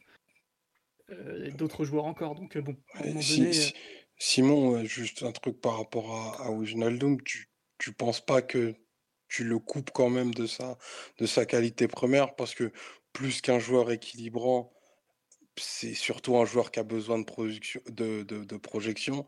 C'est un joueur qui a besoin d'attaquer des mètres vers l'avant. Ah, mais depuis deux ans à Liverpool, il a rien projeté du tout. C'est plus que le, le, le, milieu typique d'un joueur de Paris quand même en termes de, en termes de projection. Tu, tu reconnaîtras que nos milieux, bah, c'est plutôt... CV, ouais, mais euh, sur les cinq derniers matchs, je suis pas sûr. Hein, vu que c'est Ander Herrera qui illumine nos offensives. Ah mais nous sommes l'équipe d'Ander Herrera, il faut le dire. Euh, il faut le dire, euh, ce... en ce moment, nous sommes l'équipe d'Ander Herrera. On dit le PSG d'Ander Herrera d'ailleurs. Voilà, d'ailleurs, c'est clair. Euh, offensivement, défensivement, euh, nous sommes son équipe. D'aucuns diraient que c'est pour ça que ça marche pas. Je me permettrai pas de dire ça, mais euh, c'est clair que c'est lui. Non, mais après, blague à part par rapport à, à Wijnaldum, l'intégration et le choc culturel est peut-être a peut-être été sous-estimé pour ce garçon. Je, je, sais que toi, tu parles directement de, de la qualité et que c'est un joueur qui t'a pas beaucoup convaincu tout au long de sa, sa carrière. Moi, je l'ai quand même souvent vu assez fort dans des très gros contextes pour croire que ce qui se passe en même temps, ce qui se passe en ce moment, pardon, est, est la, la, la, seule version qu'on verra de ce joueur-là. L'équipe, de toute façon, elle n'est pas encore définie et je pense que ça, ça jouera un peu ensuite sur le, niveau et sur le rôle surtout de, de C'est-à-dire que pour le moment, on se cherche, clairement. On n'a pas encore la bonne formule. Et après, ça, on verra hein, quel sera le, rôle dévolu à Wijnaldum. Pour le moment, c'est vrai qu'il est un peu, un peu mis aux quatre coins du terrain en fonction de quelle zone tu dois équilibrer. C'est-à-dire que si tu reprends chaque, chacun des matchs depuis le début de saison, à chaque fois, on a mis Wijnaldum là où il devait équilibrer. C'est-à-dire que quand on a joué en losange pour pouvoir presser un peu plus haut, il a joué 10. Euh, quand, il, quand on se repliait en 4-4-2 et qu'on avait besoin de couvrir le couloir de Diallo qui, qui, se prenait des vagues, on le mettait milieu gauche. À l'inverse, quand on jouait avec peut-être Di Maria qui revenait de, de sélection, il se mettait plutôt, plutôt à droite. À Reims, on fait jouer à droite aussi. Donc c'était euh, à chaque fois c'était euh, comme ça. Ouais, Reims c'était euh, pour Messi d'ailleurs. Oui. Quand tu joues à, quand tu joues à droite. C'est ça. Non, c'est parce qu'on avait équilibré à la pause parce que ça ressemblait à rien. Dès la pause, on était passé 4-4-2 parce que on n'arrivait pas. Enfin, je sais pas ce qu'il leur allait pas, mais on avait déjà changé. il a toujours été la, variable d'ajustement en fait de, du système pour essayer d'équilibrer en fonction de ce que faisait ou ne faisait pas tes, tes joueurs offensifs jusqu'à présent. Ça aide pas forcément à, à t'intégrer dans une équipe. Mais pour le moment, c'est vrai qu'on est. Tu peux pas en faire le dépositaire du jeu, quoi. Non, non, ça je dis pas, je dis pas le contraire. Mais pour le moment, l'équipe, elle a pas sa forme, elle a pas sa forme définitive ou sa forme vraiment claire. Et je pense que Pochettino, il a raison de dire en, ce moment, donc, euh, en conférence de presse, qu'on n'est pas, qu'on n'est pas encore une équipe. Pour c'est vrai qu'on est un amas de joueurs et on, cherche en, la bonne formule et pour, et pour cause. On n'a pas, on n'a pas encore enchaîné les matchs avec les, avec les joueurs de, du 11 type ou proche du 11 type. Et bon, je pense qu'il faudra voir un, avis un peu plus euh, concret euh, sur l'équipe en général et sur les individualités une fois qu'on aura trouvé cette forme-là. Mais en attendant, c'est clair que lui doit faire plus pour gagner sa place dans les, euh, dans la version définitive de l'équipe, dans la version finale de l'équipe. C'est bah, tenté qu'on y arrive. Ce qu'on dit sur la pour le moment, c'est pour le moment, c'est clair que Guy et Herrera en font plus que lui. Et ça, ah, individuellement, il, doit, il a, des, il a des, des circonstances atténuantes, mais individuellement, il doit, il doit step up aussi. Ouais, et puis live on me dit, ouais, c'est une fraude, euh, il produit rien. Non, mais c'est aujourd'hui, c'est un joueur qui est complètement perdu au, PSG, Vainaldum. Comme tu l'as dit, on le, Mathieu, on le balade de poste en poste. À chaque rencontre, il fait un poste différent. À chaque rencontre, il a des joueurs autour de lui différents. Là, je sais pas si on se rend compte, mais il a joué ses premières minutes avec Paredes à côté de lui. En Ligue des Champions, à Bruges, face à Van Aken et Rieds, qui, étaient, qui avaient le, bah, le couteau entre. du Nord. Ouais, non, ah, les, les, les, expérimentations et les, et les premières fois, on va dire, en Ligue des Champions, c'est rarement des, bonnes ah idées. On le dit souvent, mais. Balanta, il, il est arrivé d'entrée, il a fracassé tout ce qui passait dans leur zone, enfin dans sa zone. Non, il, est co... c'est même pas une question de lui chercher des, excuses parce que, enfin, on parle quand même d'un international néerlandais et de tout. Caractériser les choses. Enfin, je sais pas si on se rend compte. Là, on me dit ouais, il est pas bon, il est pas bon. Je suis d'accord qu'il est, il est pas bon. Il fait pas des bons matchs. Il y a eu des bonnes choses. Pas hier. Hier, son match, il a tout acheté honnêtement. On me dit avec le ballon, c'est inquiétant, mais même sans hier, c'est pas bon du tout. Alors que d'habitude, sans le ballon, il avait toujours quand même une certaine qualité mais c'est quand même un mec qui, était connu pour être là dans les grands matchs. Euh, hier, c'était quand même plutôt un, match important, un match où il, était, il aurait pu se montrer, mais le projet collectif du PSG 2021-2022 étant euh, totalement flou, comme tu l'as dit, parce qu'on n'a pas eu les joueurs euh, assez tôt, parce que Pochettino semble pas trop savoir ce qu'il veut en faire, comment, il, comment le faire, etc., etc.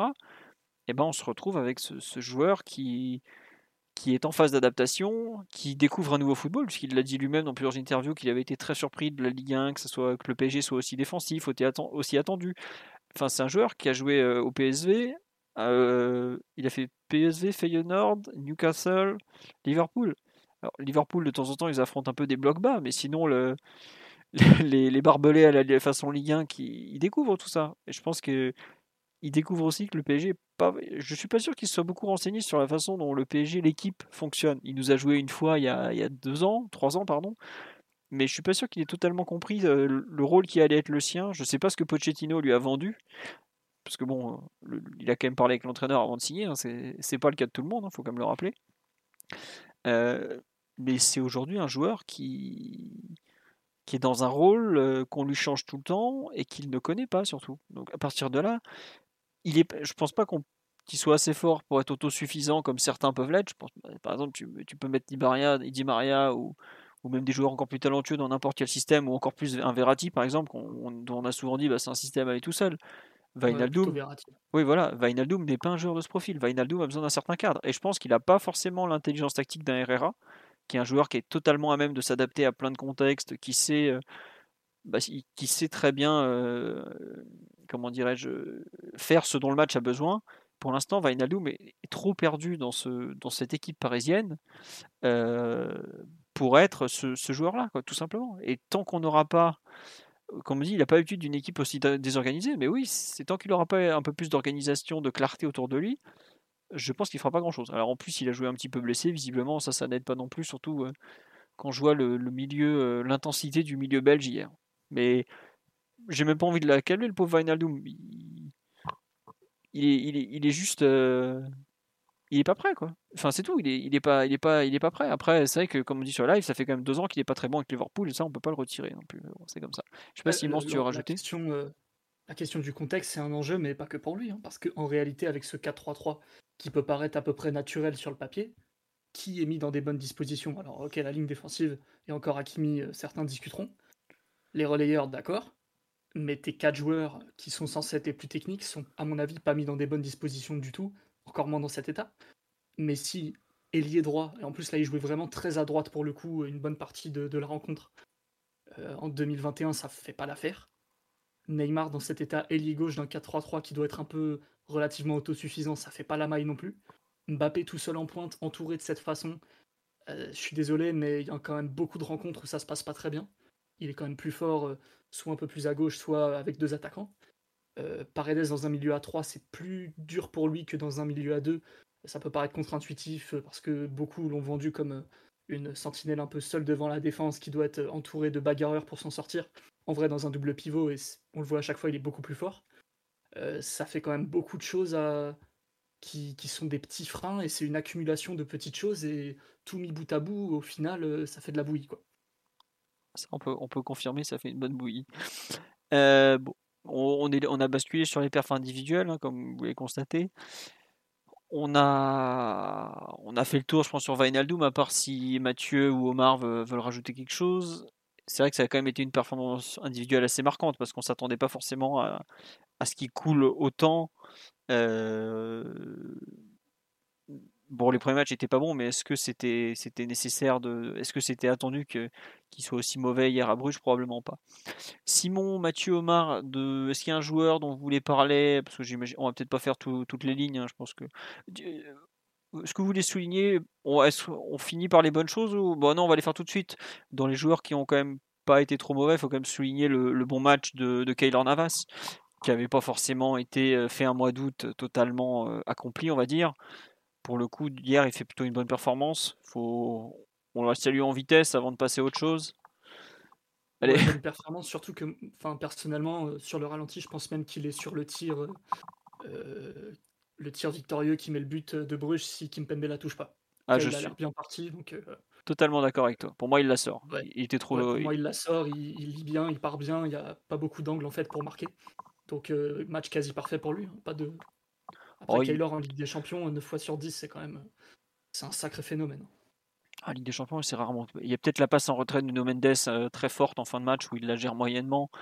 Mais trois jours auparavant, son concurrent nous avait fait la même dinguerie contre, contre Clermont, donc on va pas le, on va difficilement lui reprocher, et c'est pas ça qui lui fera perdre des points.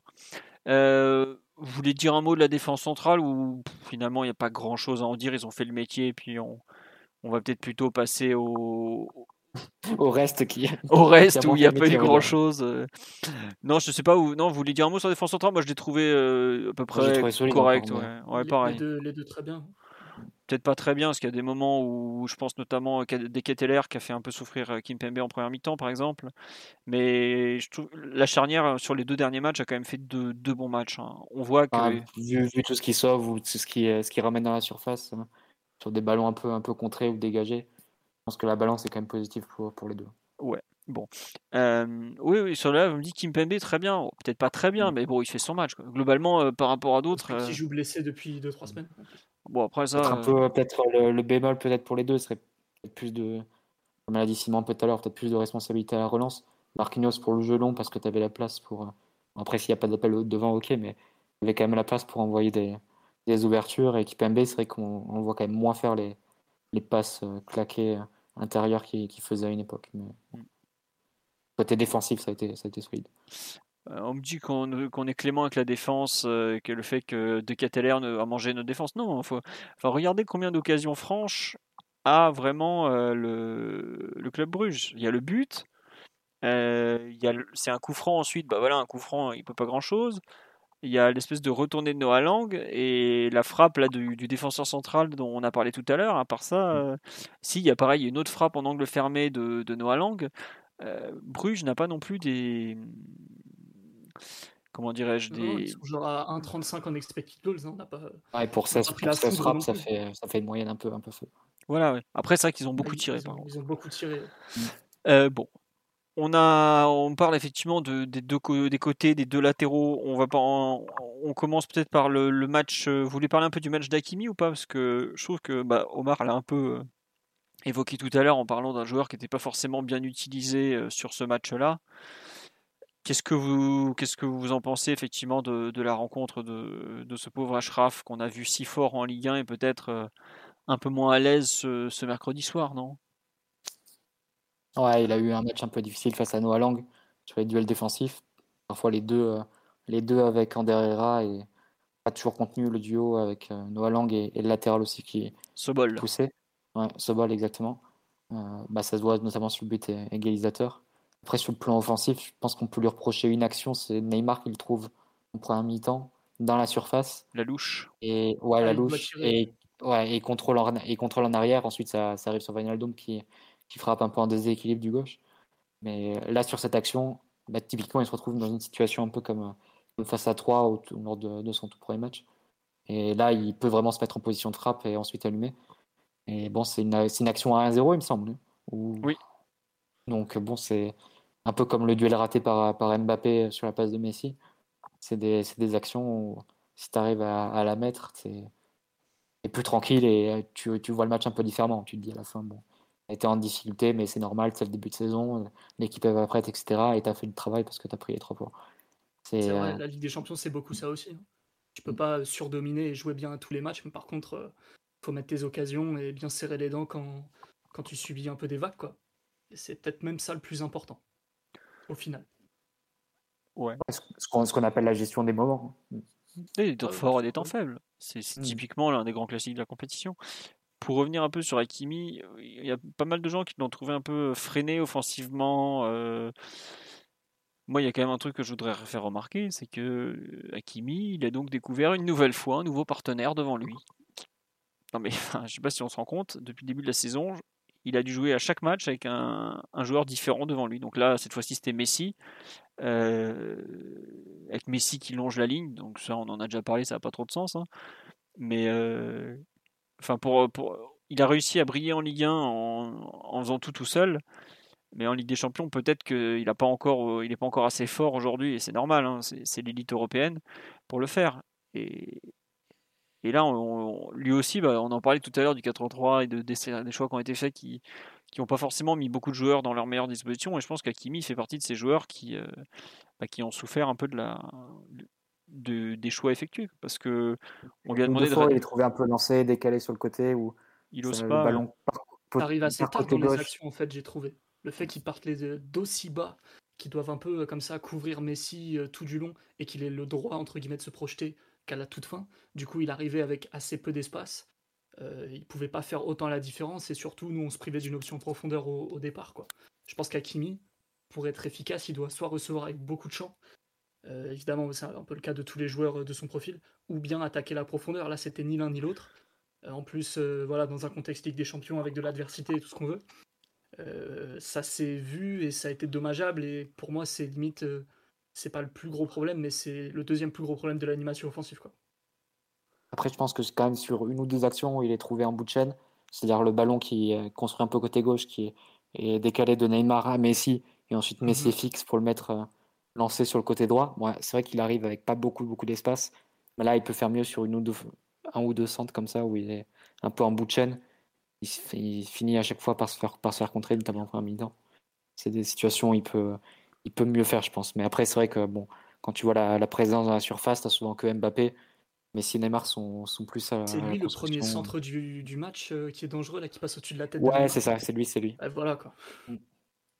C'est Neymar, il me semble, qui vient couper euh, côté gauche. Bah, après, le ballon est récupéré, je crois. Mais euh, ouais, bah, sur une ou deux situations comme ça où il est décalé sur. Il y en a un autre comme ça, ras de terre, qui est, ensuite contré. Intercepté plutôt sur une ou deux situations comme ça, je pense qu'il pouvait, il pouvait faire mieux. Mais c'est vrai que déjà, le fait d'aligner Messi sur euh, une position assez excentrée en début d'action, bah, ça, le, ça, le, ça, le, prie forcément d'un peu de champ. Ça, c'est la, la, pure logique. Donc, euh, à voir un peu comment ça s'organise différemment ou pas sur les, sur les prochains matchs. Mais c'est vrai que c'était assez peu convaincant sur comment rendu dans l'association sur le Magia. Ouais, Omar, pas trop déçu par le, c'est un peu cette première sortie européenne d'Akimi avec le PSG, un peu. Toi aussi, tu l'as senti un peu freiné, un peu, comment dire, restreint peut-être dans ses intentions? Non, bah, à partir du moment où on était une équipe pas très active, c'est pas quelque chose qui va favoriser le, le style de jeu, euh, le style d'un joueur, le style de jeu d'Ashraf qui est pas très électrique, euh, très exubérant physiquement comme on le, comme on le dit souvent et qui a besoin de, de dynamisme. Voilà, enfin, je j'ai en tête une, une bonne situation euh, en première mi-temps, mais qui, pour le coup est plutôt défensive, où il vient, euh, il vient bien fermer le second poteau pour enlever un ballon de la tête face à un, face à un joueur de Bruges qui, qui allait armé et qui était seul.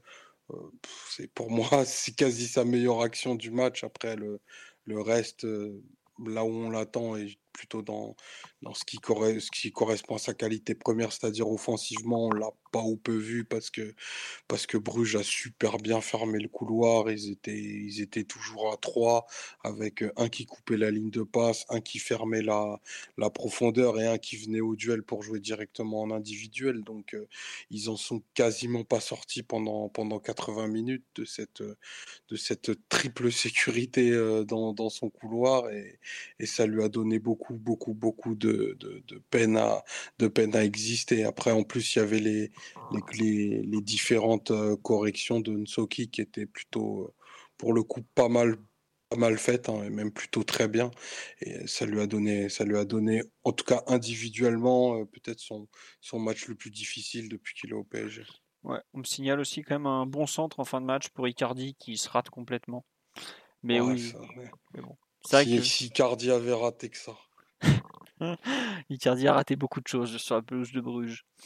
Euh, bon, on a fait le tour. Euh, est-ce que vous voulez évoquer vite fait le match de Diallo, enfin, pour moi, il n'y a rien à dire. Il a fait le même match que ces dernières semaines, en fait. Donc, euh, je sais pas si vous voulez vous, vous attarder dessus ou peut-être un Il faut petit. peut-être parler de l'entrée de Mendes. Ouais, j'allais dire, on va plutôt s'attarder sur l'entrée de Nuno Dynamite Mendes, qui est rentré donc pour les 20 dernières minutes.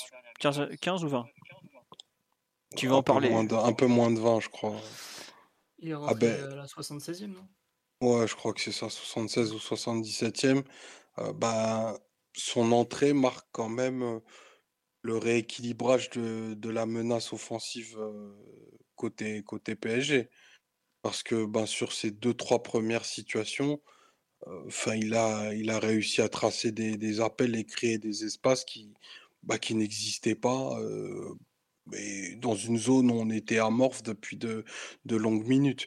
Euh, la- les, les- les- les qualités de puissance euh, et de démarrage sur les premières foulées qu'il a montré, c'est très, très, très impressionnant. hein. Bah, T'étais les- debout les- chez toi. Là, t'étais Ah debout. bah, j'ai- moi j'ai crié. Vraiment, je m'attendais pas à voir ça parce que j'ai eu, euh, j'ai eu la chance de voir beaucoup de, de, de vidéos individuelles de lui où, euh, où cette qualité-là n'était pas hyper marquante. Je trouvais que c'était un joueur qui allait vite, mais qui, mettait un certain temps pour trouver son rythme. Là, les- la, différence qu'il a fait sur ses deux premiers ballons, on aurait presque pu aller chercher la victoire sur, euh, sur ce qu'il a été capable de faire. Donc, euh, je sais pas ce que ça va donner globalement, mais euh, il a montré euh, vraiment sur, sur très court terme, certes, sur un moment où Bruges déclinait bien physiquement, mais il a fait des différences absolument terribles et ça donne vraiment envie de, le revoir avec un PSG mieux outillé, plus dynamique et qui serait capable de jouer plus haut parce que si, s'il accélère toujours comme ça et, euh, et qu'il a la qualité technique qui est annoncée, on est en face d'un joueur spécial, quoi.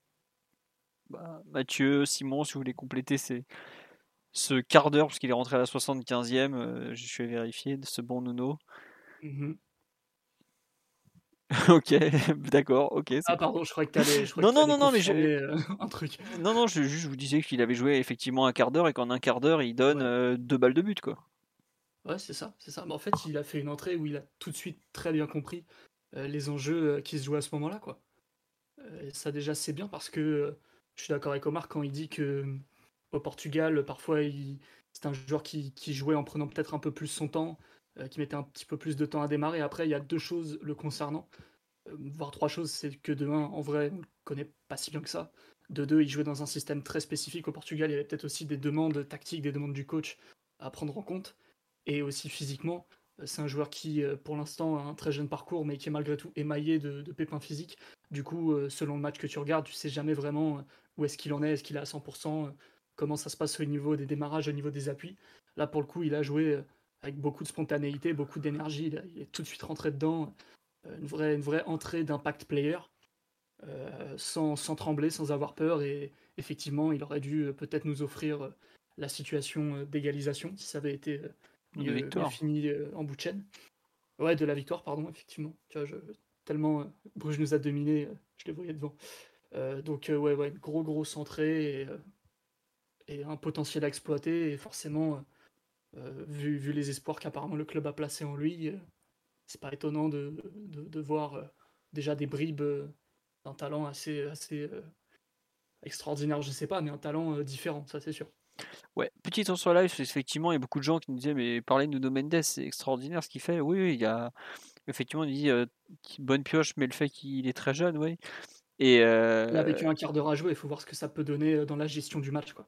ouais, après, c'est vrai qu'on nous dit qu'il y a un mec qui veut prouver des choses face à une équipe un peu cramée. Oui, un peu cra... oui, euh, Bruges on pouvait plus, mais évidemment que ça lui a servi parce que par exemple, ce qu'il fait en fin de match, il peut pas le faire à la 15e minute. hein. Euh, avec, enfin, on a vu le, en début Il de rencontre. Soa sur le dos, là. Voilà, Soa qui est quand même pas un, un joueur facile à gérer physiquement, ça aurait pas été la même chose. Mais comme on le signale aussi, le fait qu'il entre dans le match comme ça, euh, aussi bien, aussi fort, euh, premier match de Ligue des Champions à 19 ans quand même, c'est pas rien. hein.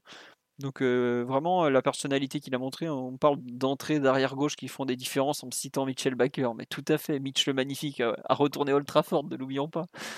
Mais euh, bon, c'est vrai que c'est c'est une entrée qui est quand même euh, aura changé pas mal de choses et surtout, enfin, c'est quelque chose dont on n'a pas parlé c'est que le jeu du PSG hier était quand même très lent.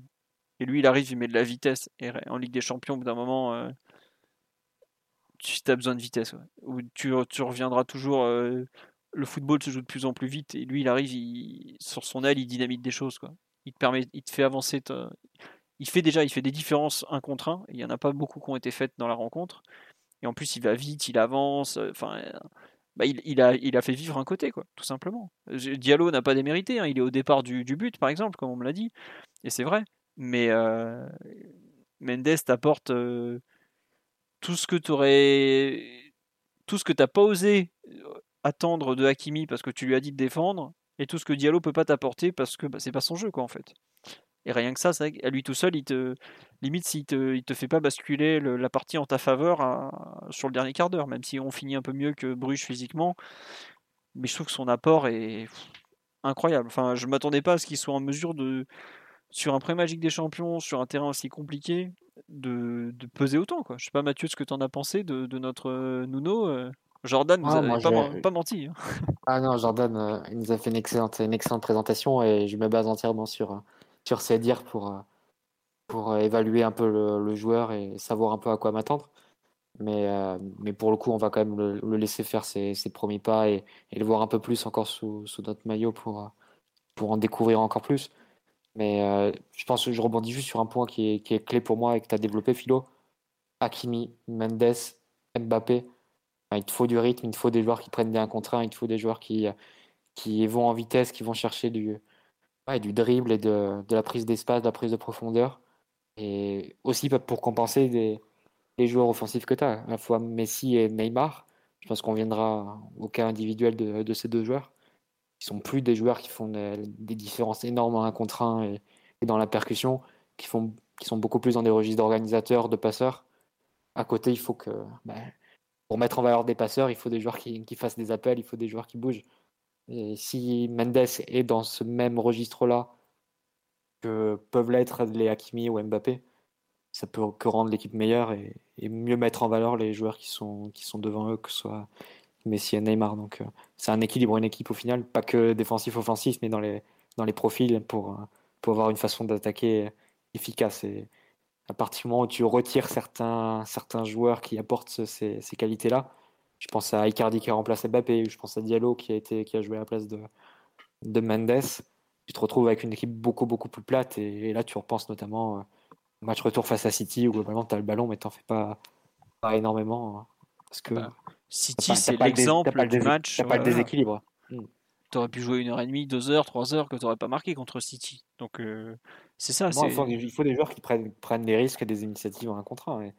Et, euh, qui apportent du mouvement, même sans ballon si Mendes, pareil, je, me base euh, sur ce qu'a pu dire Jordan et sur les quelques minutes qu'on a pu voir de, lui sur ces matchs-là, il faudra voir s'il arrive à confirmer et surtout garder cet état d'esprit un peu insouciant et, euh, spontané.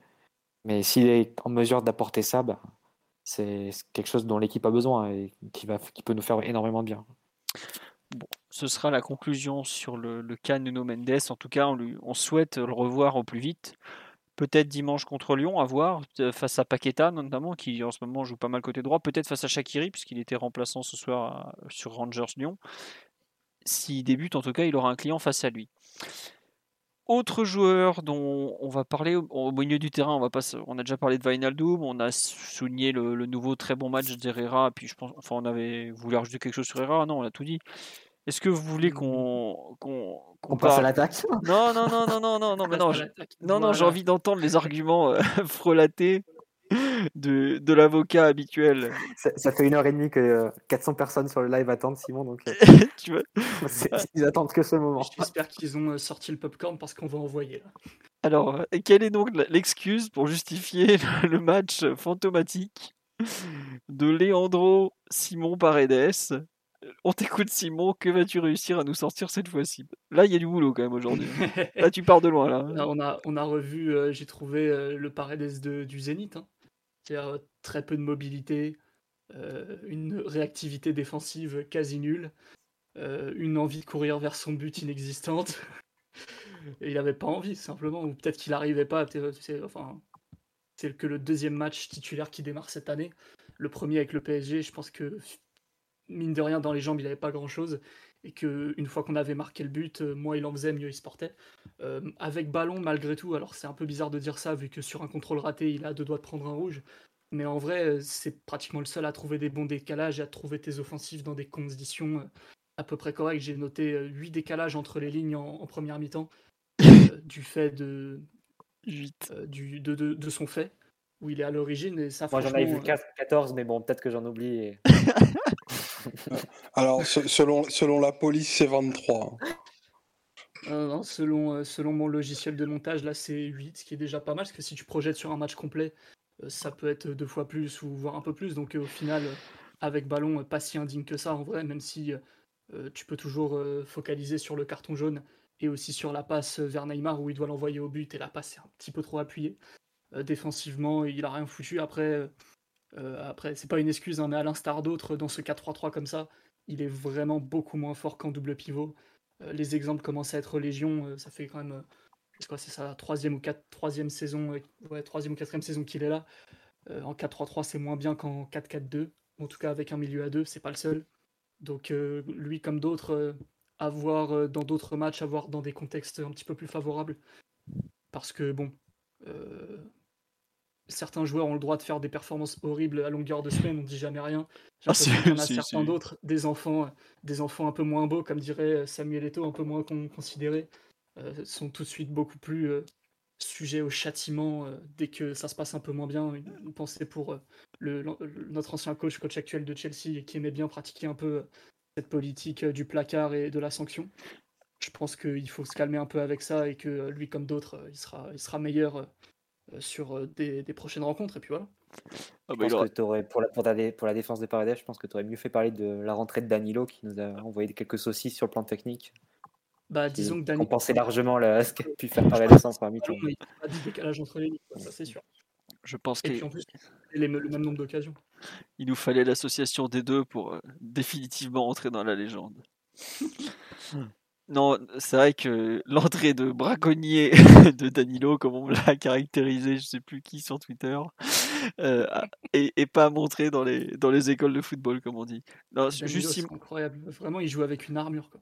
Non, Simon, je te rejoins un peu sur quelques passes, notamment vers l'avant quand il trouve Messi ou Neymar euh, Même en une touche, euh, quelques, quelques petits décalages comme ça. Ouais. Les transitions offensives, 3-4 euh, fois aussi, il fait la diff euh, en, une, touche, ouais, c'est plutôt bien senti à chaque fois. Donc on va reprendre des chiffres et des lettres, hein, Simon, parce que les 3-4, ça devait être une ou deux. Non, mais plus sérieusement, par contre, physiquement, il, enfin, il a rien dans les jambes. Quoi. Déjà que d'habitude, c'est pas un grand courageux et un grand coureur à pied, mais enfin, il, a, il a fêté la Copa toute l'été, c'est pas possible autrement. Quoi. Il met pas un pied devant l'autre. Enfin, le truc, c'est qu'il a été bon. Il a été bon dans les matchs de, de qualif sud-américain, mais. Mathieu, s'il te plaît. Je, je crois bien que ces, matchs valent pas mieux que la, la CONCACAF ou la. Il a joué qu'un match dans le Vietnam, Corée du Sud. avec euh, le même 11 depuis 30 matchs et qui est imbattable. En plus, c'était un match de fête. Euh, avec... Enfin, bref. Venezuela. voilà, où je pense que voilà, le, résultat devait être un peu garanti. Passons, je, je ne dirais pas que c'était la avait la surface financière pour le faire. voilà, je pense que c'était prévu que l'Argentine ne perde pas, mais plus sérieusement, euh, enfin. Euh, le, temps qu'il met pour se retourner hier, c'est assez terrible. Quoi.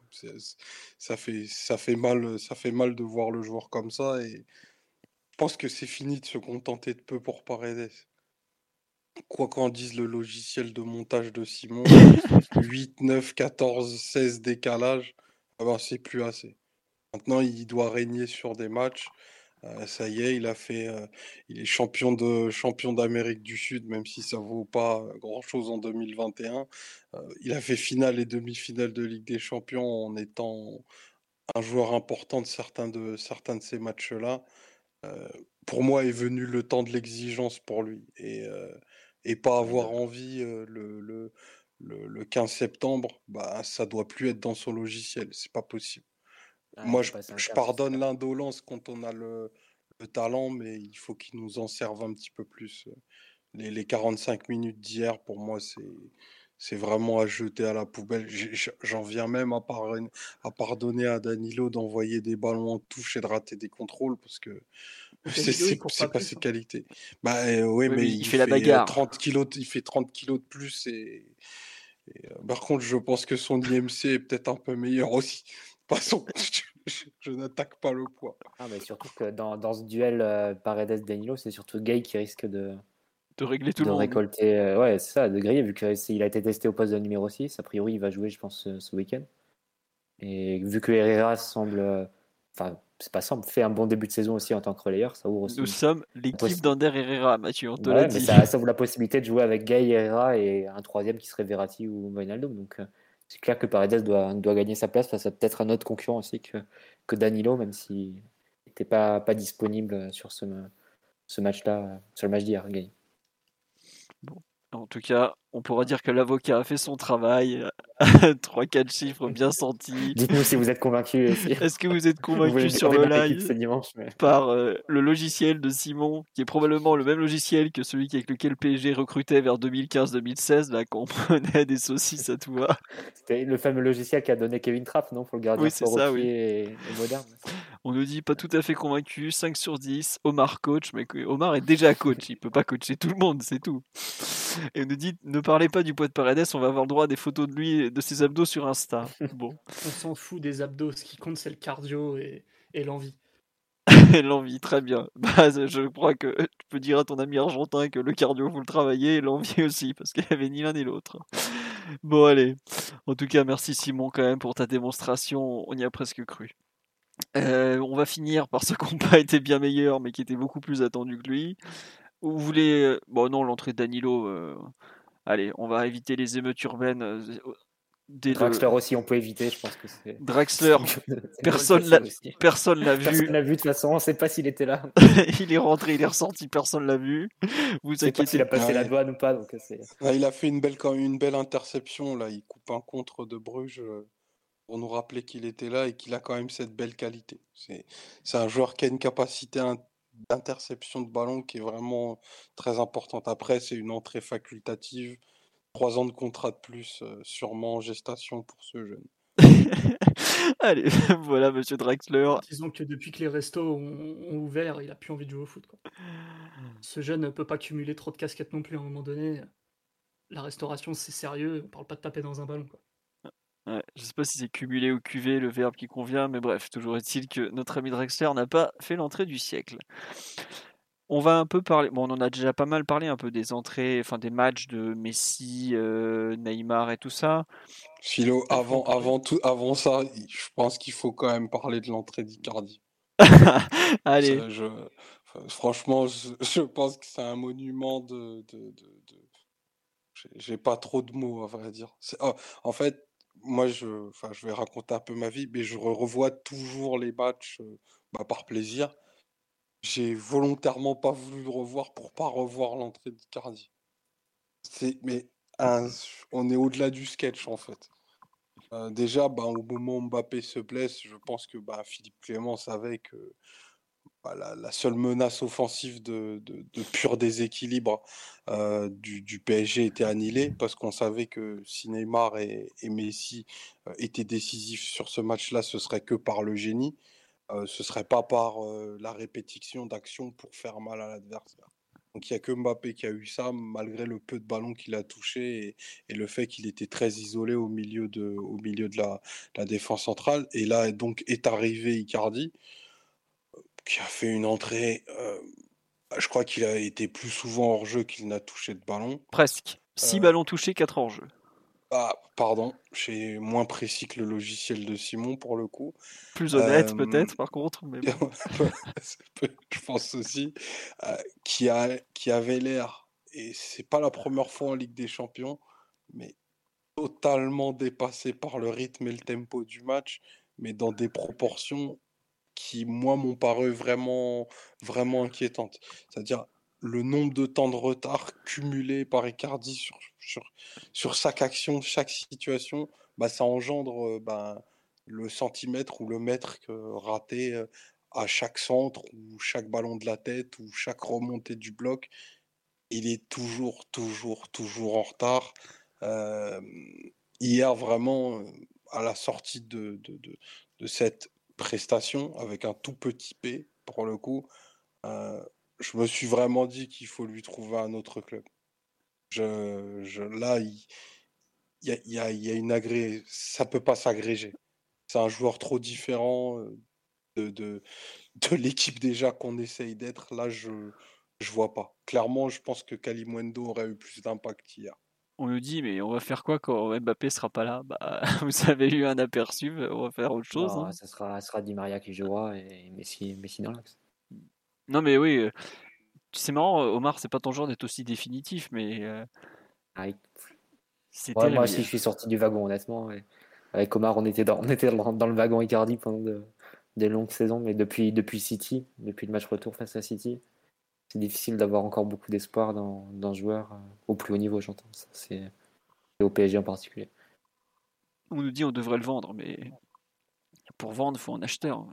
Là, c'est même pas un acheteur. il y avait, il y avait la Juve, il y avait la Juve cet été, mais visiblement, c'était un problème de, de, timing, hein, dans le sens où ils sont arrivés assez, assez tard et en ayant déjà pris Keane, ce qui nous, euh, ce qui nous limitait dans nos solutions de remplacement, dans la possibilité de lâcher Icardi. Je pense que s'il venait plus tôt dans, dans l'été, probablement que Paris aurait, aurait négocié et aurait accepté et, se serait retourné sur Keane. Il y a eu un problème de timing, comme ils ont vendu Ronaldo assez, assez tard.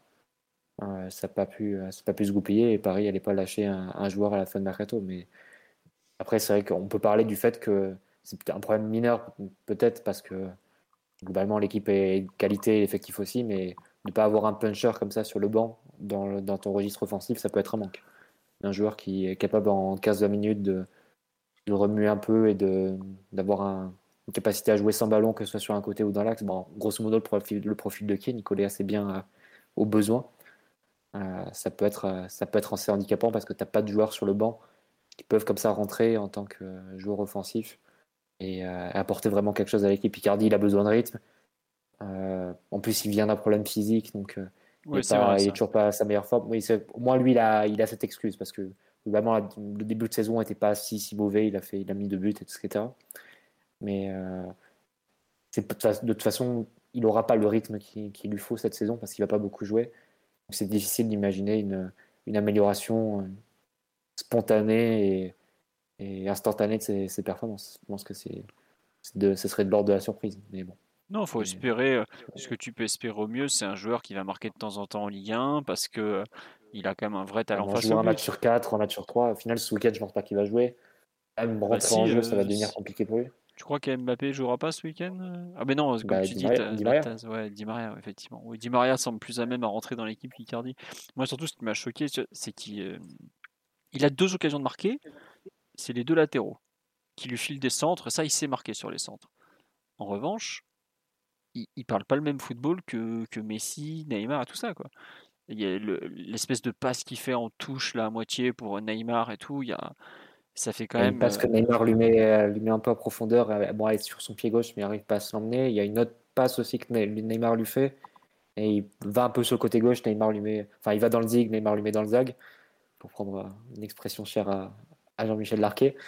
Mais et au final, ils se comprennent pas. Ouais, c'est vrai que c'est. Bah, après, c'est un peu une récurrence. Ouais, en fait, c'est marrant, c'est que quand. Je peux se rappeler au moment du prêt de Icardi, au début du prêt, euh, Neymar n'était pas là, il était blessé. Et on se disait, bon, bah, ça, avec Neymar et tout, il, va peut-être mettre des wagons de but. Et en fait, on se rend compte que ça fait, c'était il y a deux ans. Ah, c'est presque pas le vrai Icardi qu'on a là. C'est, une version très, très diminuée du joueur qu'il a été. Donc, euh, parler du Icardi de, de l'Inter ou du début du prêt du, du PSG, malheureusement, hein. c'est. Euh, bah, on pouvait nourrir des espoirs à ce moment-là, mais la réalité du joueur, elle est autre à ce moment-là. Et euh, tu es obligé de t'adapter à ce qu'est la nouvelle réalité du joueur. Et aujourd'hui, il est très très loin du niveau qu'il a, qu'il a pu avoir par le passé. Donc c'est, c'est, je pense pas que enfin, c'est dommage. Enfin, il faut pas écrire l'histoire pour en faire un mauvais joueur. Je pense pas que ça a été un, ça a été un super attaquant. Mais quoi qu'on en pense du, de son profil. Oui, mais aujourd'hui, non. Aujourd'hui, non. Aujourd'hui, je pense pas qu'il soit sauvable en l'état. Ouais compliqué pour lui, très compliqué. Après, euh, me dit entrée légendaire d'Icardi. Bah, attendez, regardez son dernier match de Ligue des Champions, c'était la titularisation à City. Je sais pas si c'est pas pire encore. Enfin, il reste. c'est, là, où il est mort pour le, pour le foot de haut niveau face à City. Parce que même avant le match, on avait quelques espoirs en se disant Ouais, l'attaque Di Maria, Icardi, Mbappé, euh, euh, Neymar, pardon. a de quoi faire et tout ça. Et au final, il n'a rien proposé. Il a très très peu pesé face à, face à Diaz Stone. Il s'est fait manger sur le, la charnière de City, qui était certes à un, très bon niveau sur la fin de saison, mais quand même. Et euh, là, tu as vraiment vu la différence avec ce que pouvait apporter Mbappé, même un peu diminué, qui avait joué, qui avait joué l'aller. Donc, mm. c'est difficile de, croire encore en lui, d'autant qu'il va pas avoir beaucoup d'occasions de se montrer, et de, de reprendre confiance, et de reprendre du rythme, et de reprendre des repères aussi face au but. C'est une spirale maintenant, et globalement, c'est dommage d'avoir raté la, fenêtre de, l'envoyer dans un autre club cet été, parce qu'il n'y aura pas d'occasion pour le PSG de le revaloriser durant la saison. Enfin, j'imagine même. Ah en Italie, euh, enfin il y a que ça, il reste que ça pour le PSG. Et puis avec le salaire qui se trimballe, on va en payer les deux tiers ou pas loin. Bon, c'est comme ça, c'est une erreur, bah, c'est pas nouveau, hein, c'est pas la première, c'est pas la première, c'est pas la dernière, tant pis, on fera avec. Mais bon, on va passer au titulaire maintenant, parce que bon, on va pas s'acharner sur euh, le pestiféré de l'Inter, euh, c'est vrai que je crois qu'il n'y a pas un seul club où il a laissé un bon souvenir, ce pauvre Icardi. Peut-être la Samp, on peut pas la reprêter, quoique non, ils ont. Ils ont ah bah quand, quand, il est, quand il aura célébré devant le virage, pour, avec un but marqué avec le maillot de l'Inter, non, je crois pas qu'il les a. il retournera pas là-bas non plus, tant pis. Non, non plus, ni au Barça. Euh. pas au Barça non plus, c'est vrai. Euh, bon, on verra bien ce qu'on en fait. Le, match de Messi, de Neymar, de Mbappé Est-ce qu'on met les trois sur le même plan? Est-ce qu'on en sauve un? Qui veut commencer un peu sur le, les performances individuelles du trio d'attaque? On peut, les traiter collectivement si vous voulez. Hein. Il n'y a pas de. Bon, on est quand même un peu obligé d'en parler, même si on en a déjà parlé, parce qu'on a beaucoup parlé de leur, euh, attitude défensive, de leur façon d'attaquer. Je sais pas, Simon, s'il y a un des trois dont tu veux parler en premier ça sert à, rien d'être trop dur parce que euh, euh, c'est qu'un premier match ensemble, c'est le début de la saison et il y a beaucoup de circonstances défavorables. Ne serait-ce que l'association des trois sans quatrième offensif, moi ça me dérange un peu. Le fait de les mettre à des positions où ça peut être un peu compliqué, ça me dérange encore plus. Euh, on en a parlé tout à l'heure. Du coup, ça sert à rien d'être trop dur, mais euh, j'ai pas trouvé que c'était des grands matchs non plus. C'est vrai que Messi passe pas très loin d'un premier but assez fou avec le PSG en Ligue des Champions, ça nous aurait bien facilité la tâche. Euh, forcément, il a pesé de temps en temps, mais après, c'est Messi, hein, c'est forcément de manière un peu, un peu sporadique. C'est plus un joueur qui peut te créer euh, une valise d'occasion, te mettre euh, des triplés, des quadruplés. Alors, il peut de temps en temps, mais globalement, il a un volume de jeu et d'action tellement limité que c'est des coups de génie très très concentrés à des moments ponctuels. Mais il n'a pas démérité non plus. Mbappé a eu un match un peu plus compliqué, mais en même temps, s'il n'est pas là, tu marques pas une fois de plus. Ouais. Euh, d'ailleurs, c'était pas inintéressant euh, cette prise d'espace côté gauche au lieu de, de, de Zoukier, euh, Ensoki et de se prendre des coups dans, dans, partout là, pendant une heure. Et Neymar, bah, Neymar pas en forme, quoi. C'est-à-dire que forcément, il se cache pas. Il y a quelques prises de balles, quelques moments où il est vraiment combatif et tu sens qu'il a envie de, de, bien faire. Mais il n'y arrive pas. Il n'y arrive pas, tout simplement.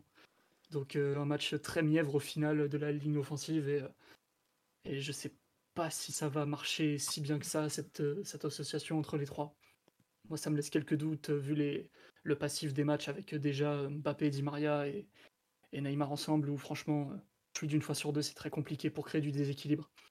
Donc, bon, on verra. T'es déjà pessimiste. Ouais, un, petit peu, un petit peu, j'avoue, j'espère me tromper évidemment, mais un petit peu, quelques doutes, ouais, ça c'est sûr. Ok. Je leur donne pas le bon Dieu sans confession. Oh, finement placé celle-là. Alors là, Simon, euh, minuit 50, où sort ça bref, On l'a pas vu venir là. Euh, Mathieu, sur un peu le. Tu, j'imagine que tu seras peut-être comme Simon à pas vouloir trop les charger ou non tu, tu sors la sulfateuse d'entrée parce que est-ce, bon. Est-ce qu'on peut laisser Omar sortir la sulfateuse? Non, non, mais ton avis un peu sur. Euh, un peu ce. Bah, je pense qu'il y a quelques, quelques actions qui sont, qui sont prometteuses. Je pense au milieu de la première mi-temps, il y a, quelques situations où Neymar le repique dans l'axe, avec, qui vient chercher ensuite Neymar en, euh, Mbappé pardon, en, appui. Il y a quelques une deux comme ça, ou bien il vient s'appuyer ensuite vers, euh, vers Messi et qui peut ensuite ajuster et tenter une frappe ou bien décaler Hakimi. Pareil, en deuxième mi-temps, il y a un double une deux entre, entre Neymar et Messi qui se, qui se termine par, par une frappe en, angle fermé de Messi, euh, repoussé par Mignolet. Donc il y a comme ça, il y a quelques, quelques petites actions entre eux. Mais bon, c'est vrai que sur le- l'ensemble du match, ça fait, ça fait assez, assez peu, assez court. Globalement, les trois n'étaient pas au, au meilleur de leur forme. Ne- Messi euh, cherche encore sa, son rythme. Neymar, c'est un peu la même chose. Parce qu'on va pas être trop dur. hein. Ça fait que, après tout, que six semaines qu'il est revenu. Peut-être encore besoin de, de deux, trois mois. Non, mais, euh, non, mais, et euh, Mbappé était visiblement touché. Donc, euh, enfin, encore Messi, il a repris, il a signé son contrat le 6 août, c'est ça? Plus que ça même. On vous faites le podcast de son arrivée, je suis, euh, je crois, autour du 10-12. Bon, il a 34 ans, et finalement, je trouve pas si pas en, jambes que ça. Enfin, c'est respectable. Après, il a plus d'activité, mais il a 34 ans, il a jamais couru beaucoup, et il a, joué un peu à la Messi. Bon, il cherche un peu ses marques aussi. Mais franchement, Neymar, ça fait six semaines qu'il a repris. Enfin, ça veut dire que c'est son quatrième match. Donc, on sait que d'habitude, il lui faut 4, 5 matchs. Mais, euh, enfin, il passe plus un dribble, quoi. Moi, Ah. ça, moi, ça ah, le m'inquiète truc, vraiment. c'est que si tu, si tu prends son match, il y a quelques bonnes choses techniquement. Bien sûr, ah oui, oui, il y a des. en- Dans, la passe, il y a du. la capacité à se retourner, il prend le ballon un peu parfois dos au jeu, il se retourne et arrive à enchaîner, à, à- à se retourner, à se mettre dans le sens du jeu et ensuite euh, écarter sur, euh, sur le côté ou sur un partenaire libre. Il y a plusieurs bonnes situations comme ça. Pareil, il y a une, bah, la passe pour Hakimi dont on a parlé tout à l'heure, ce genre de, de décalage. Par contre, c'est vrai qu'il n'y a plus de ce qui faisait ou ce qui rendait Neymar vraiment spécial. C'est-à-dire la capacité à prendre le ballon, à dribbler et à faire vraiment de, la différence dans, dans le déséquilibre, la percussion. Je crois qu'il il réussit deux dribbles hier. Ouais. Euh, il en tente que trois. Non, mais il est contre Mata. c'est un volume très, enfin, très inhabituel pour lui. Et il est hier. il faudra voir si. Il joue Ouais. contre Clinton Mata, qui est un, un semi-remplaçant au club Bruges quand même. On- il n'est pas en train de défier Marquinhos ou voilà bah tiens par, par exemple deux exemples tout bêtes. Marquinhos il a repris en même temps que Neymar. Vous êtes sûr qu'ils ont repris en même temps? Casemiro, on me le dit sur la live, il a repris euh, en même temps, il est en forme hein, lui. Et nous on, aussi. mais- non mais le, le manque d'explosivité, il, il me tue quoi. Euh, je, je comprends pas quoi. comment euh, en six semaines de préparation, enfin Di Maria qui a 4 ans de Il plus. euh, qu'il avait des abdos, Philo. non Ah, mais enfin, les abdos, on s'en fout. Enfin, le, le meilleur Neymar, enfin, tu l'as dit un peu tout à l'heure, Simon, mais le meilleur Ne- Neymar, c'était une crevette.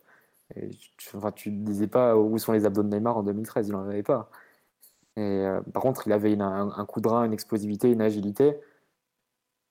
Honnêtement, je doute qu'elle revienne. Et je pense pas que ce soit une question de, poids. Évidemment, il va, avoir une meilleure forme au cours de la saison et il va, faire de meilleurs matchs. Je pense que le, joueur a changé malgré tout. Et le, le Neymar qu'on a vu au tout début à Paris, je pense pas que ce soit le même profil de joueur aujourd'hui. Il a physiologiquement, physiquement, il a, il a changé. Donc euh, ça, il peut, il peut perdre encore du poids ou il peut euh, encore euh, parfaire sa, sa ceinture abdominale. Je pense pas que ça changera grand chose dans le fait qu'il a, il a moins l'explosivité qu'il avait. C'est ben, c'est normal après. hein. C'est- oui, il, va avoir 20 29 ans en février. Ben, à ces, à ces non, il va avoir c'est- 30 ans. hein. Il, est 30 quatre- ah ouais, il est de 92, ouais, pardon. ouais, il va avoir exactement. 30 ans. Euh, Verratti aussi va, va sur ses 29, il aura bientôt 30 lui aussi. Mais oui, oui, il y a des joueurs qui. Ah, qui- bon, tu- l'âge, ça, ça passe pour tout le monde et t'as plus, euh, tu dois forcément te renouveler un peu et, et changer ton jeu. Et de la même façon que Hazard, un peu la même trajectoire avec des, des prises de poids euh, un peu, un peu récurrentes et aussi des, des problèmes physiques de, de blessures, de, de manque de rythme et, et de joueurs qui l'ont beaucoup ciblé au cours de, de sa carrière en termes de, de, dureté dans les fautes. Pareil, aujourd'hui, tu vois un match de hasard, c'est, ça peut être le meilleur hasard que tu peux voir aujourd'hui. C'est un hasard très propre techniquement qui va, qui faire de belles choses, qui va, qui va ouvrir le jeu, qui va, qui va créer quelques décalages, mais qui va plus avoir la même percussion, la qualité de dribble et la capacité à, à en- à rentrer vraiment dans le duel avec une défense, un contre un, à multiplier les, les duels de percussion, comme il pouvait l'avoir au cours de ses meilleures années à, à Lille puis Chelsea. Je pense que Neymar, c'est un peu, un peu la, même, la même trajectoire. Et ça, même, même s'il retrouve vraiment la, meilleure forme physique possible actuellement pour lui, je pense pas qu'il retrouvera la, sa, euh, ses capacités, on va dire, d'antan, il y a quelques années, dans l'explosivité, dans le démarrage et dans, dans la capacité à, vraiment aller en percussion à un contre un avec son adversaire direct. Je pense que le joueur, il change. Et ça, c'est l'âge qu'il veut. Bah, c'est pas. Non, enfin, moi je trouve ça inquiétant, c'est que, que quand le joueur revient de blessure, il a besoin d'un certain temps, deux semaines, trois semaines, quatre matchs, cinq matchs. Bon, pourquoi pas, il revient de blessure. Mais là, il revient de vacances, le mec, quoi. Donc il est censé être en forme. Et tu vois le match qu'il fait. Alors, je suis d'accord. dans la passe, par exemple, il a été plutôt bon.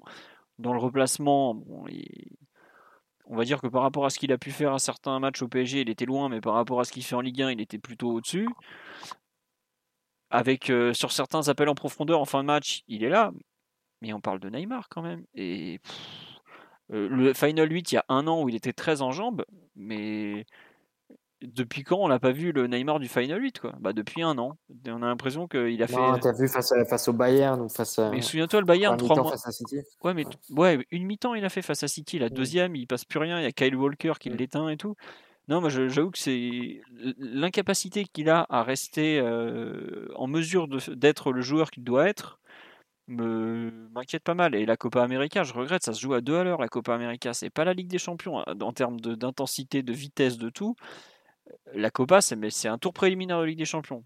Euh, une équipe comme Bruges, euh, bah, en plus, on parle de la Copa América. Hier, Balanta, euh, il est colombien, il est, il l'a mais euh, étrié physiquement. Il lui a mis un, impact auquel le, pauvre Neymar, il n'a jamais su répondre.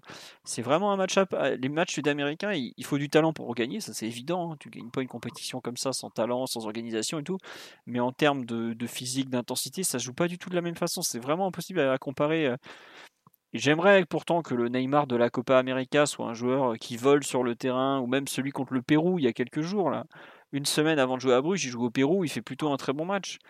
Mais le Pérou, euh, enfin voilà, euh, vous prenez Troco, euh, il joue en sélection péruvienne, il est même pas titulaire à Saint-Etienne qui est avant, avant dernier de Ligue 1 par exemple quoi. Il n'y a pas que des a pas que des grandes équipes nationales non plus, faut pas le Venezuela, ils ont pris 3-0 par Messi qui sortait à peine de, de, sa piscine après avoir passé un mois quoi.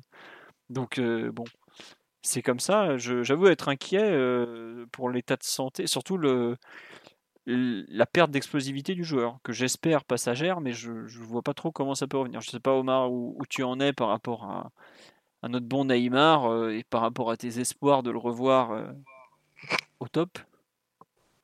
Top, top, top.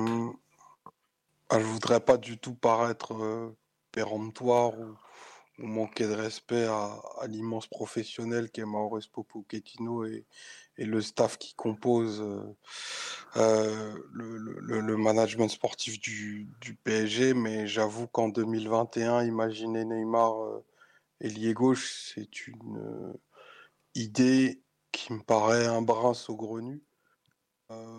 tant en fait le, le joueur s'est transformé physiquement, tant ses qualités premières ont même été meurtries dans, sa chair.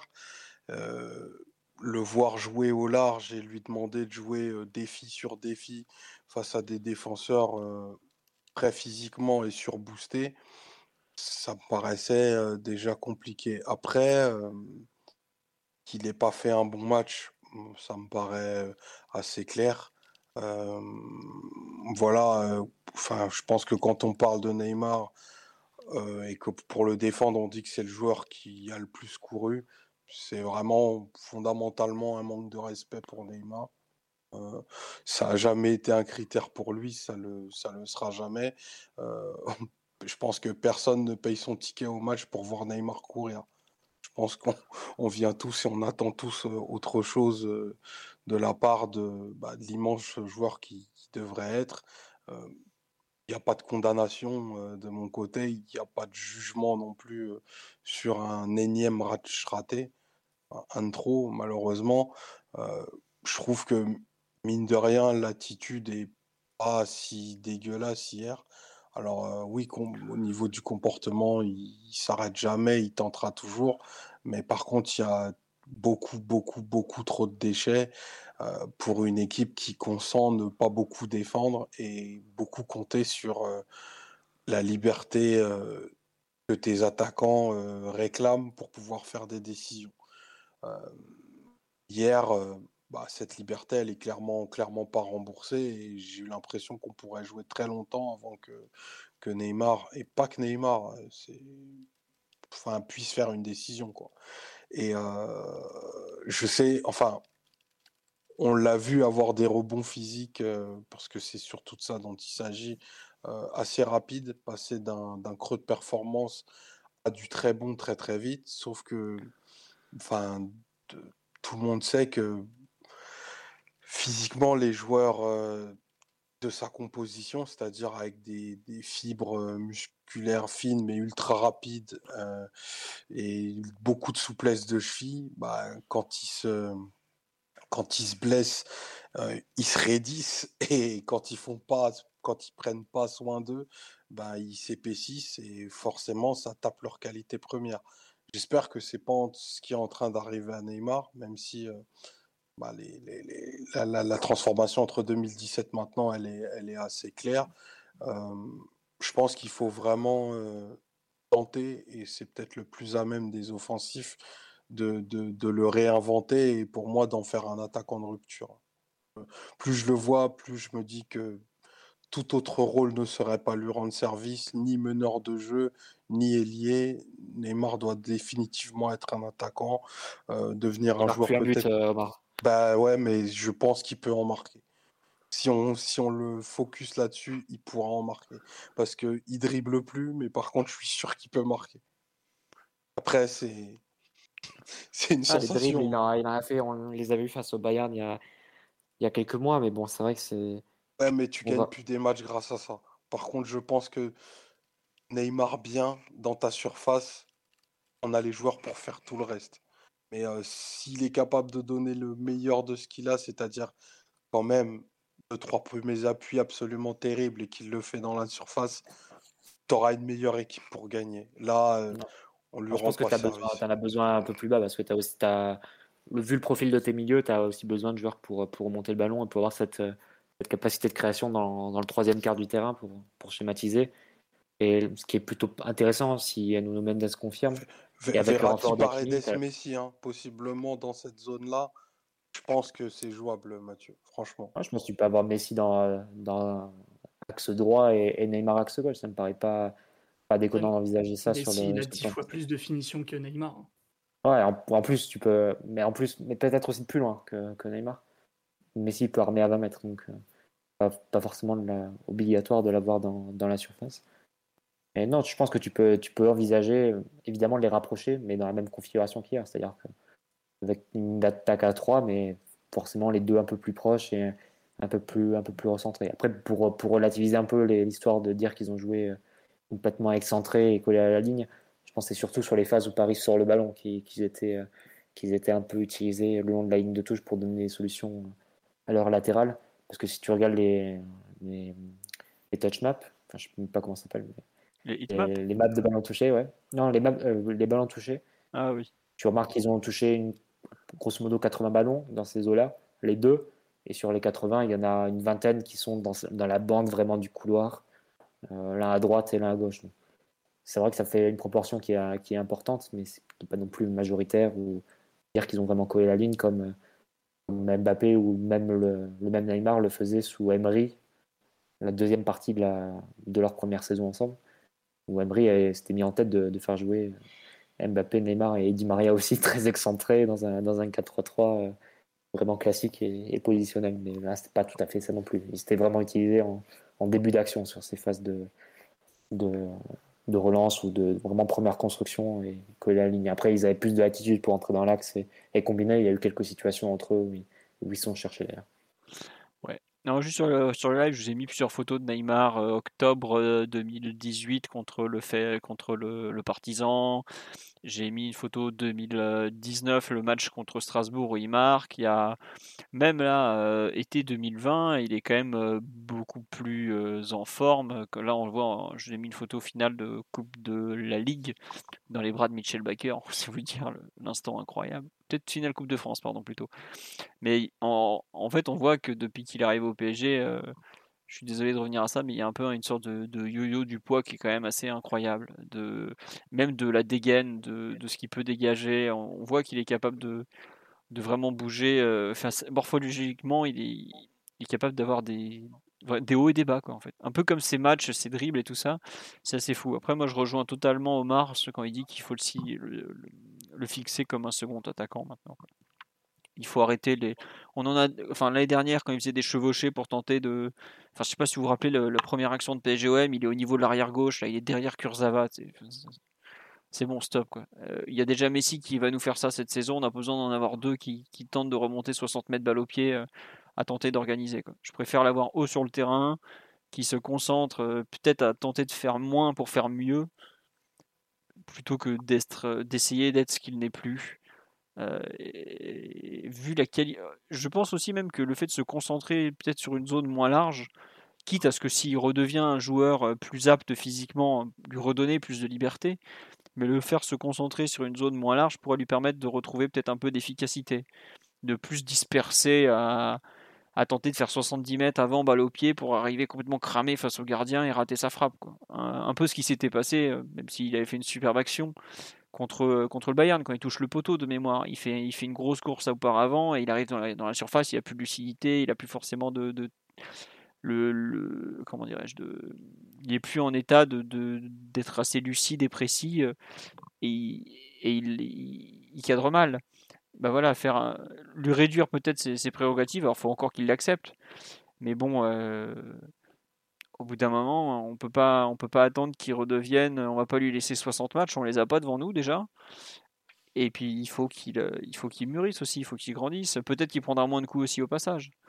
Après, j'ose espérer qu'il va se rendre compte que lui et Messi peuvent pas refaire des remontées de balles, comme je disais, de, de 50 mètres balle au pied, euh, depuis euh, avant le rond central jusqu'aux 30 mètres adverses. Ça va être complètement ridicule. Quoi.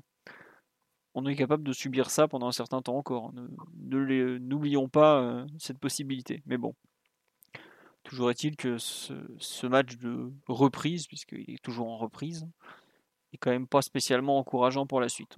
On va voir. Sur le match de Mbappé ou le match de Messi, est-ce que vous, voulez rajouter quelque chose ou, pas Sur le peut-être la, première de Lionel Messi, vous voulez rajouter un dernier truc euh, Moi, il y a quelque chose juste qui m'a un peu surpris et auquel je m'attendais pas, c'est en fait, j'ai l'impression qu'il il osait pas frapper, comme s'il voulait absolument faire jouer les autres. Je sais pas si vous avez eu cette impression. Il y a un moment, il est au, il est au 18 mètres, il essaye de la donner à Icardi. Je suis là, mais perds pas ton temps avec euh, Icardi. Il est hors de l'équation. Tu frappes. Tu as le, t'as le plus beau, t'as presque le plus, enfin, tu as possiblement le plus beau pied gauche de l'histoire. On s'en fout de l'autre, quoi. Tu, tu tires, quoi.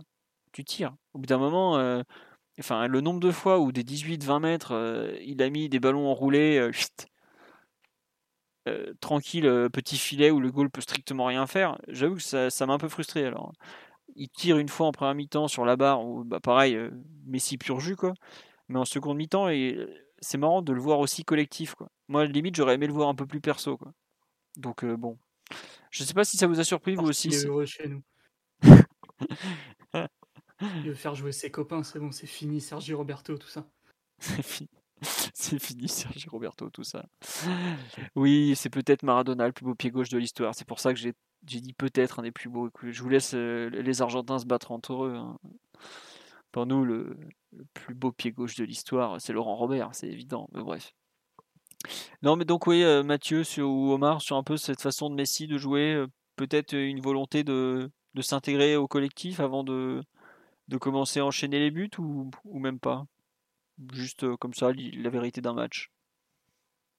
Je sais pas si j'ai eu la même impression parce qu'au final, c'est lui qui fait le plus de frappes côté parisien. Ils doivent en avoir 3 ou 4 sur les 9. Donc, Pff, J'avoue, ça m'a pas marqué.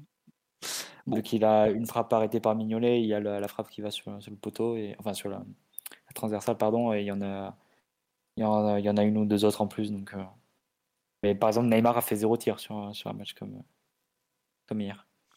Ouais, bon, on verra. Euh, Il cherche trop à jouer collectif alors qu'il doit rester naturel, c'est ce qu'on me dit sur le live. Oui, mais bon, on verra un peu le. On verra déjà contre les premiers justement contre Lyon dès dimanche, puisque Messi devrait rejouer, Di Maria revenir, peut-être euh, Mbappé sera, là. Le match de Mbappé, on en a déjà un peu parlé, à part si vous voulez rajouter quelque chose. Et donc, on va attaquer enfin, parce qu'il est quand même euh, 1h10 du matin, en vitesse le dernier thème. Quelle suite dans, dans la poule désormais Euh, Donc le prochain match PSG City, ensuite on reçoit Leipzig. Faudrait quand même faire au moins euh, 3 voire 4 points sur 6, non messieurs? Sinon ça va être un peu chaud. hein. Sur les Ouais, deux prochains matchs, tu veux dire? gagner, Ouais. faut gagner des matchs. Oui, oui, euh, 4 sur 6 sur les deux prochains, ou dans l'idéal 6 sur 6, mais bon. euh, bah, Ça dépend quel objectif, si ton objectif est de terminer premier ou si ton objectif est juste de passer. si ton objectif est de terminer premier, c'est presque obligatoire de, de, battre City au parc. C'est juste de passer, ben, tu non plus définitif le match qu'on fera dans 15 jours. Malgré tout, bah, tu forcément des réponses et tu attends une équipe qui sera plus avancée que ce qu'elle est, que ce est aujourd'hui. Ça, c'est, l'évidence. Si tu en es au même point dans 15 jours, c'est qu'il y aura un problème et qu'il y a, une direction qui n'arrive pas à être prise. Mais on va voir un peu comment, les, comment ça, ça s'enclenche dans les, dans les, dans les 3, 4 sur les 3-4 prochains matchs du coup.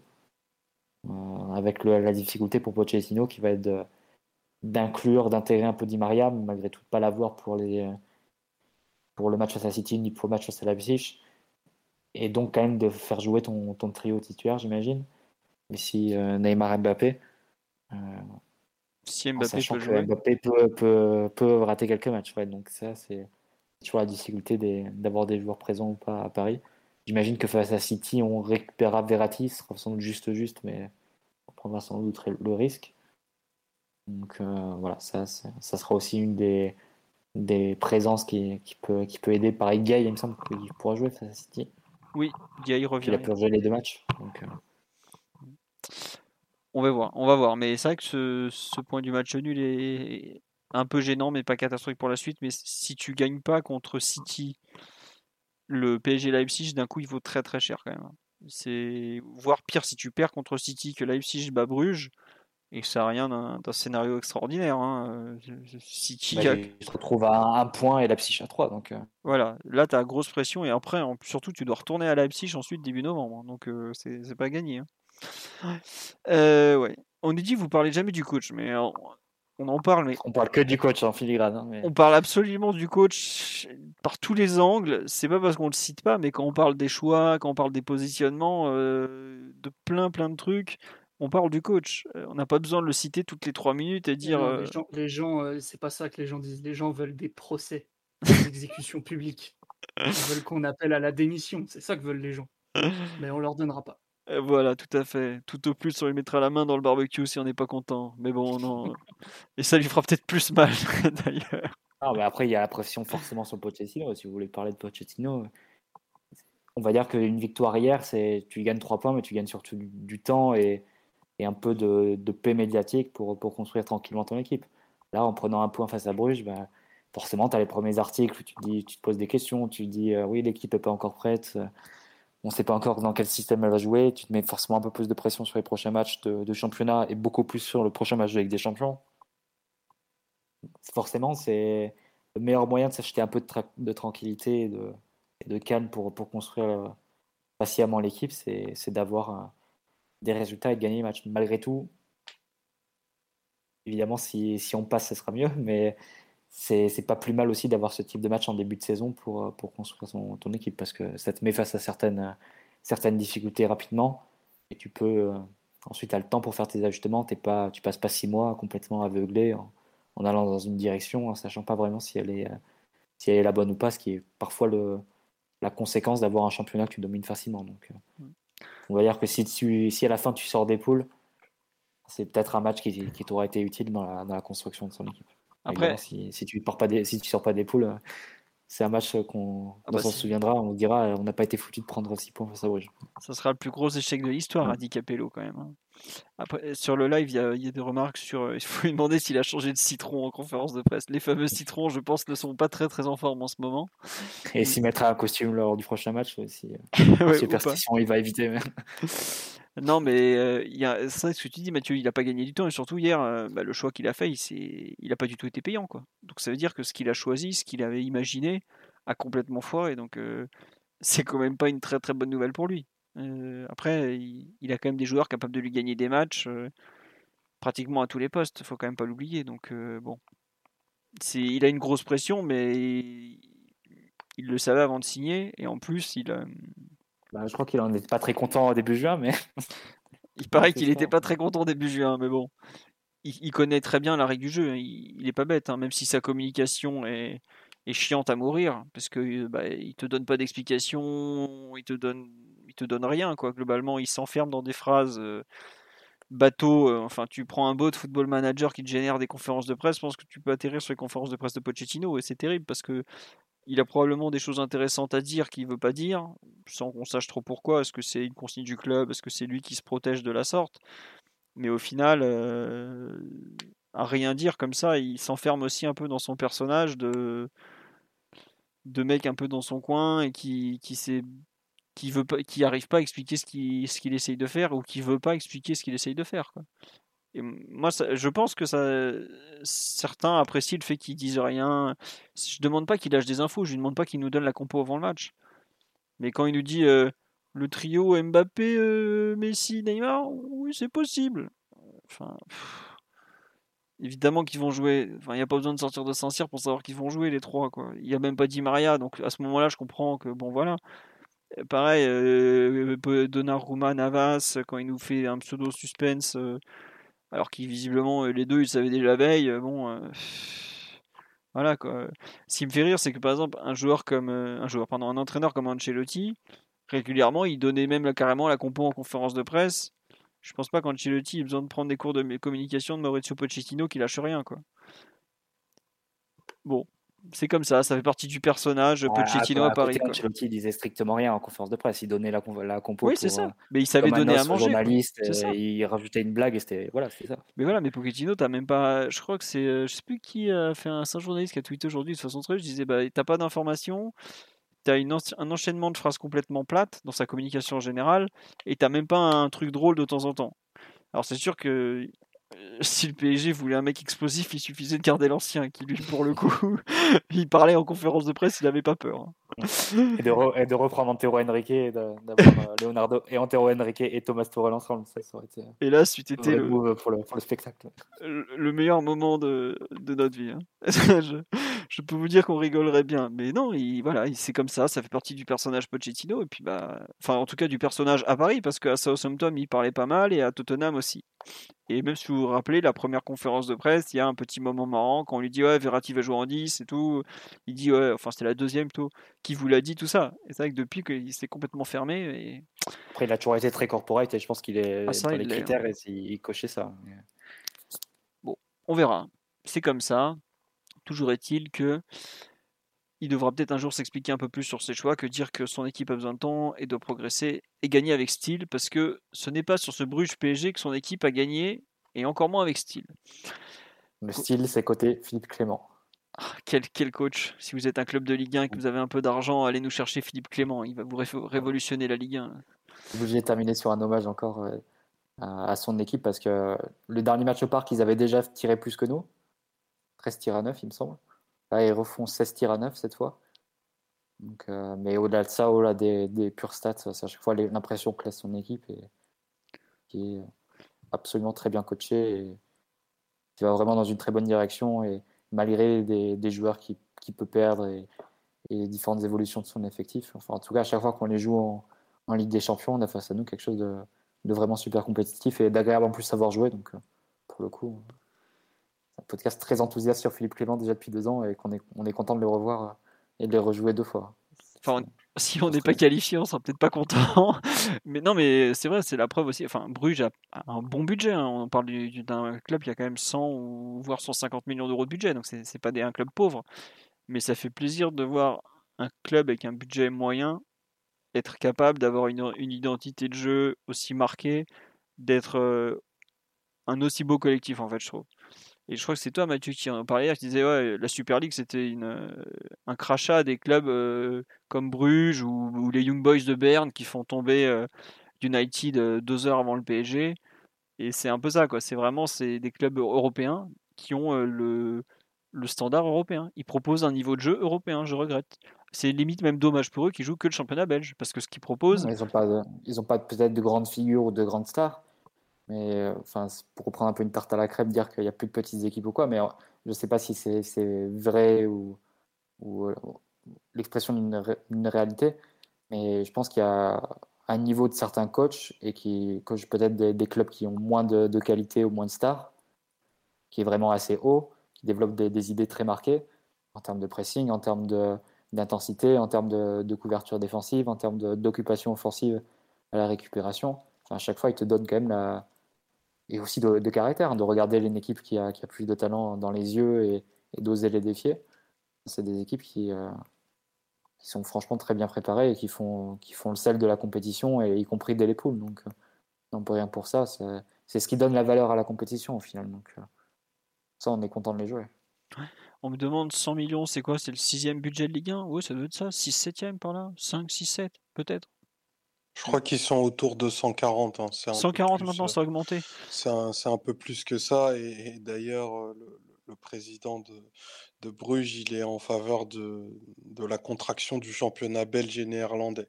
Hmm. Il serait une espèce de, de Super League du, du, du Benelux. Ouais. Du Benelux plutôt. Mais... Ouais, du Béné, ouais, putain. Parce qu'au luxe, sinon, euh, Mathieu sera dans l'équipe.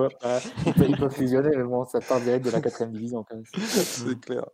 Ouais, non, mais, non. non, mais c'est vrai que par rapport à certaines oppositions qu'on a pu voir en Ligue 1, ils n'ont pas beaucoup moins d'argent, mais ils voient quand même l'apport d'un bon coach. Et je trouve que c'est.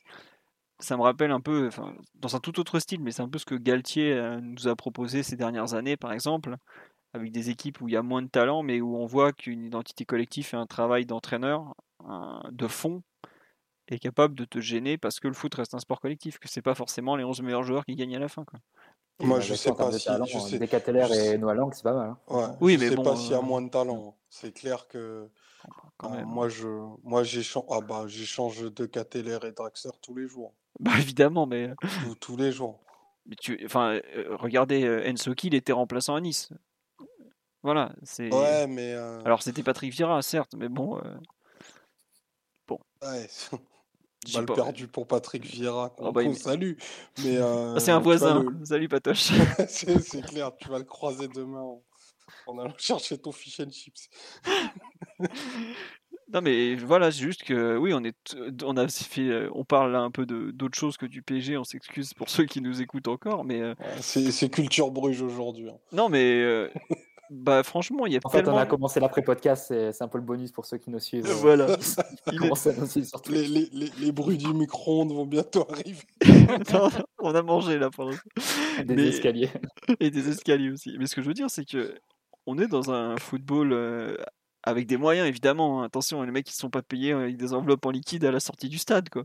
Mais euh, je trouve qu'il propose quelque chose que j'aimerais, qui un peu me paraît pour pas mal de clubs de Ligue 1 un chemin à suivre, par exemple, avec un entraîneur qui a des convictions très fortes, qui n'est pas forcément euh, le plus coté du marché. Parce que, par exemple, je vois un club comme Lyon, euh, ils nous ont sorti des noms euh, improbables, à nous parler de, de The Bill et Enco, et le nom de Philippe Clément, qui parle français de mes, il me semble bah, couramment, quoi. oui, oui, très très bien. Il est jamais sorti, quoi. Alors que pour moi, ce type rien à envier à euh, pratiquement tous les coachs de Ligue 1 aujourd'hui. Alors, Monaco est allé chercher un grand, un grand nom, entre guillemets, euh, comme, euh, comme Kovac, qui est quand même passé par le Bayern et qui a, fait un peu des trucs. Mais quand je vois, je suis pas sûr que le CV de Peter Bosch soit beaucoup plus intéressant que celui de Philippe Clément quand je vois ce qu'il propose depuis des années, par exemple. Il fait finale de Coupe d'Europe, mais après, le, le, débat, il est, il est même, il est même au-delà de la Ligue 1. Enfin, je pense que la tenue des équipes de Philippe Clément en Coupe d'Europe en fait pour moi pas un entraîneur du, premier cercle, mais forcément quelqu'un sur qui tu te dis que si tu le laisses travailler, il va t'imprimer une identité de jeu parce que c'est souvent le propos, l'identité de jeu, le projet de jeu, etc. Marqué et clair si tu lui donnes du temps et des moyens. et c'est une qualité qui peut-être est surévalué en, en, 2021 parce que tu n'as ni temps nulle part, euh, des moyens euh, encore plus contractés, mais tu as surtout euh, peu, de, peu de chances de, de pouvoir travailler. Et peut-être qu'au final, il est très heureux de ce qu'il a. Et tu vois, je pense, je pense à son capitaine qui a refusé d'aller en première ligue parce que bah parce que déjà, le, projet collectif et l'épanouissement qu'il trouve à, à Bruges est, probablement plus important, alors qu'il aurait peut-être doublé, triplé son salaire. Je dis ça, je dis ça sans angélisme. Ouais, plutôt même plutôt x5. Mais clairement, ce que, ce que cette équipe montre, tant en termes d'esprit de corps que de qualité pure des joueurs, enfin, de Cateller, c'est magnifique sa qualité de première touche, c'est un, un, futur joueur de. Je sais pas s'il ira au top niveau parce qu'il manque peut-être beaucoup d'efficacité. Moi, j'ai eu la chance de le voir marquer une fois, mais je crois pas qu'il marque beaucoup. Mais ça peut être un joueur, c'est un joueur qui a dans les pieds de, de, de quoi faire des, des, des, choses de tout premier ordre. S'il y a des joueurs qui ont, sont arrivés à, à être dans un club comme le PSG, qui n'ont pas la moitié de ce qu'il a, bah, il a le droit d'espérer lui aussi. Quoi. Ouais, j'ai vu un. C'est lequel d'entre vous qui me l'avait comparé un peu à Pastore de Cateller de... C'est au moins tous, je pense. Mais c'est vrai que c'est Pastore 2010. Hein. Époque Palerme qui joue haut comme ça qui arrive à se tourner le petit crochet ah, court. en position d'attaquant d'ailleurs, c'était un coup tactique de, Clément hier. Mais il joue tout le temps attaquant maintenant. Ouais, maintenant ah, il, le fait, il, le fait, jouer très haut et justement il y avait un débat, bah, comme il s'appelle, le journaliste belge dont on a parlé avant, le podcast. Euh, Guillaume Gauthier. Guillaume Gauthier, voilà, il disait finalement c'est presque dans ce rôle de neuf que que De Ketteler fait ses, ses meilleurs matchs. C'est ça qu'il est. Ah, il a une tenue de balle, une capacité à jouer dos au but, une finesse et tout qui est c'est un beau joueur. Franchement, c'est un jeu. De toute façon, on l'a vu, euh, il a joué un petit, il a fait une petite rentrée face à nous il y a deux ans. Il était titulaire à l'aller. À l'aller, il est son premier match en titulaire. Il a fait une partie incroyable. C'est quand il sort le début des problèmes parce qu'il fait un peu moins de 60. Ah ouais, c'est grande, grande qualité. Ah, j'ai oublié le scénario, mais bon, enfin, on, avait vu rapidement des premières touches de balle quand on l'avait vu il y a deux ans. il y avait du talent qui, qui sautait aux yeux. On me dit qu'il a débuté défenseur central, puis milieu et enfin attaquant, mais enfin, je suis même pas surpris. Il, c'est juste un footballeur en fait. C'est même plus une question de poste pour un joueur comme ça. Je trouve c'est juste qu'il a du talent et puis bah, il l'exploite. Il, il, comprend le ballon, il comprend le, football et franchement c'est. Ah, si vous avez en tête l'action un peu sur le côté droit, leur côté droit, où il est lancé en profondeur, il est au duel avec Marquinhos, il fait mine d'aller sur son côté gauche. enfin, il a un peu de jeu, il fait mine d'aller sur son côté droit plutôt. il va sur le côté gauche et ensuite il, il se retrouve encore de haut jeu et il fait une petite passe comme ça dans, sur un pas, euh, une touche pour un, pour un, coéquipier qui prend la profondeur. Il mystifie complètement Marquinhos comme ça sur une action euh, assez excentrée, sur un dribble et ensuite sur une passe un peu, un peu cachée. Pareil, il y a l'action qui est sauvée par Diallo en début de deuxième mi-temps. Euh, c'est lui qui fait la, passe en retrait et, parfaitement ajustée.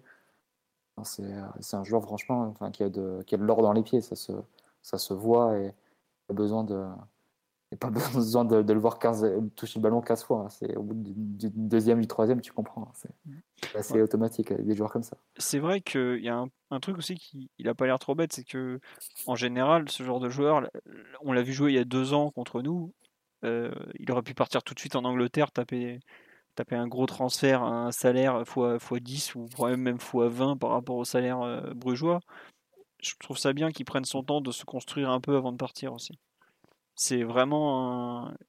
c'est Bruges vend des projets sportifs, enfin je dis vend, présente des projets sportifs de progression à ses joueurs, mais je trouve que c'est vraiment ça, bah, ce qu'ils avaient fait avec Wesley qu'on n'a pas vu là, qui est l'ancien, euh, qui est leur attaquant, qui avait percé, qui est parti à Aston Villa, mais qui s'est gravement blessé au genou et qui est de retour euh, cette saison. C'est vraiment, euh, bah, c'est aussi peut-être le travail de l'entraîneur qui paye, c'est la progression des joueurs, l'intégration au collectif. Noah Lang, dont on parle là, qui effectivement est un une copie de Neymar jeune. C'est marrant, c'est qu'on a vu Neymar vieux et Neymar jeune en même temps sur le terrain. C'est tout à fait extraordinaire. Et, pareil, sa carrière, elle, partait un peu mal. Il s'est totalement relancé là-bas. Et je trouve que c'est pas forcément hasard. C'est un club qui, pour moi, manque d'exposition, mais travaille vraiment bien. Après, je connais pas tous les détails, j'ai pas tout, mais je suis pas surpris de les voir en Ligue des Champions année après année. En tout cas, c'est vrai que sur live, on me disait pourquoi un club comme Rennes n'est pas allé chercher un Philippe Clément? Pour moi, c'est typiquement un, le, un club comme Rennes qui a les moyens, qui a de l'argent, qui n'a pas forcément tout le temps fait des bons choix en termes d'entraîneur. Effectivement, ça fait partie des, profils qu'ils auraient dû cibler et pas euh, Bruno Genesio, même si je considère que c'est pas la pipe que tous les Lyonnais décrivent. Donc euh, c'est comme ça. Écoutez, en tout cas, on va aller rejouer au parc lors de la sixième et dernière journée. On verra ce que ce bon Philippe Clément va nous réserver. Ça se peut, il n'y aura plus aucun enjeu. Les deux équipes seront soit éliminées, soit qualifiées. Euh, c'est possible qu'il y ait un énorme enjeu par contre. Et là, bah, euh, faudra, faudra pas faire trop les malins non plus parce qu'on sait qu'ils sont capables de beaucoup nous gêner. Vous êtes euh, encore près de 450 à nous écouter parler du, club Bruges, qui malheureusement est aussi le club où, on est allé chercher Thomas Meunier. Il n'y a pas que des bonnes choses à Bruges, on est désolé. Effectivement, Mathieu, tu me rappelles que Philippe Clément avait été champion avec Genk juste avant d'aller à Bruges. Et de mémoire, Genk, il fait un travail euh, assez formidable avec Khalifa Koulibaly qu'on a revu ensuite à Nantes, qui était un ancien attaquant de la réserve du PSG, celui qui marque le but de la victoire à Lyon, si je ne me trompe pas. Il me semble que quand Genk va gagner à Lyon en Ligue des Champions, c'est Philippe Clément le coach. Je confonds peut-être les saisons, je vous dis ça de tête et ça fait un bon moment que que j'ai plus toute ma tête malheureusement.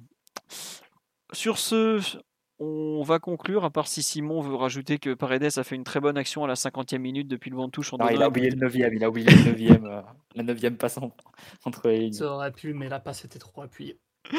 Bon, sur ce, on va vous souhaiter une très bonne soirée, une bonne nuit, même vu l'heure qu'il est. On vous remercie pour votre fidélité. On, s'excuse pour la, la déviation totale sur les 20 minutes euh, bruges, brugeoises. on ne s'excuse pas, c'est un privilège pour les gens d'avoir accès à du contenu pareil. Voilà. En général, vous avez vu un extrait de l'après-podcast où on parle un peu du football du week-end et de tout ça. Tout ça On dit merci à vous et vive le football. Mais totalement une discussion d'amoureux du foot. Là, vraiment, une heure et demie du matin à parler de Bruges, c'est soit les mecs qui parlent de chocolat. parler de Philo Clément, mais.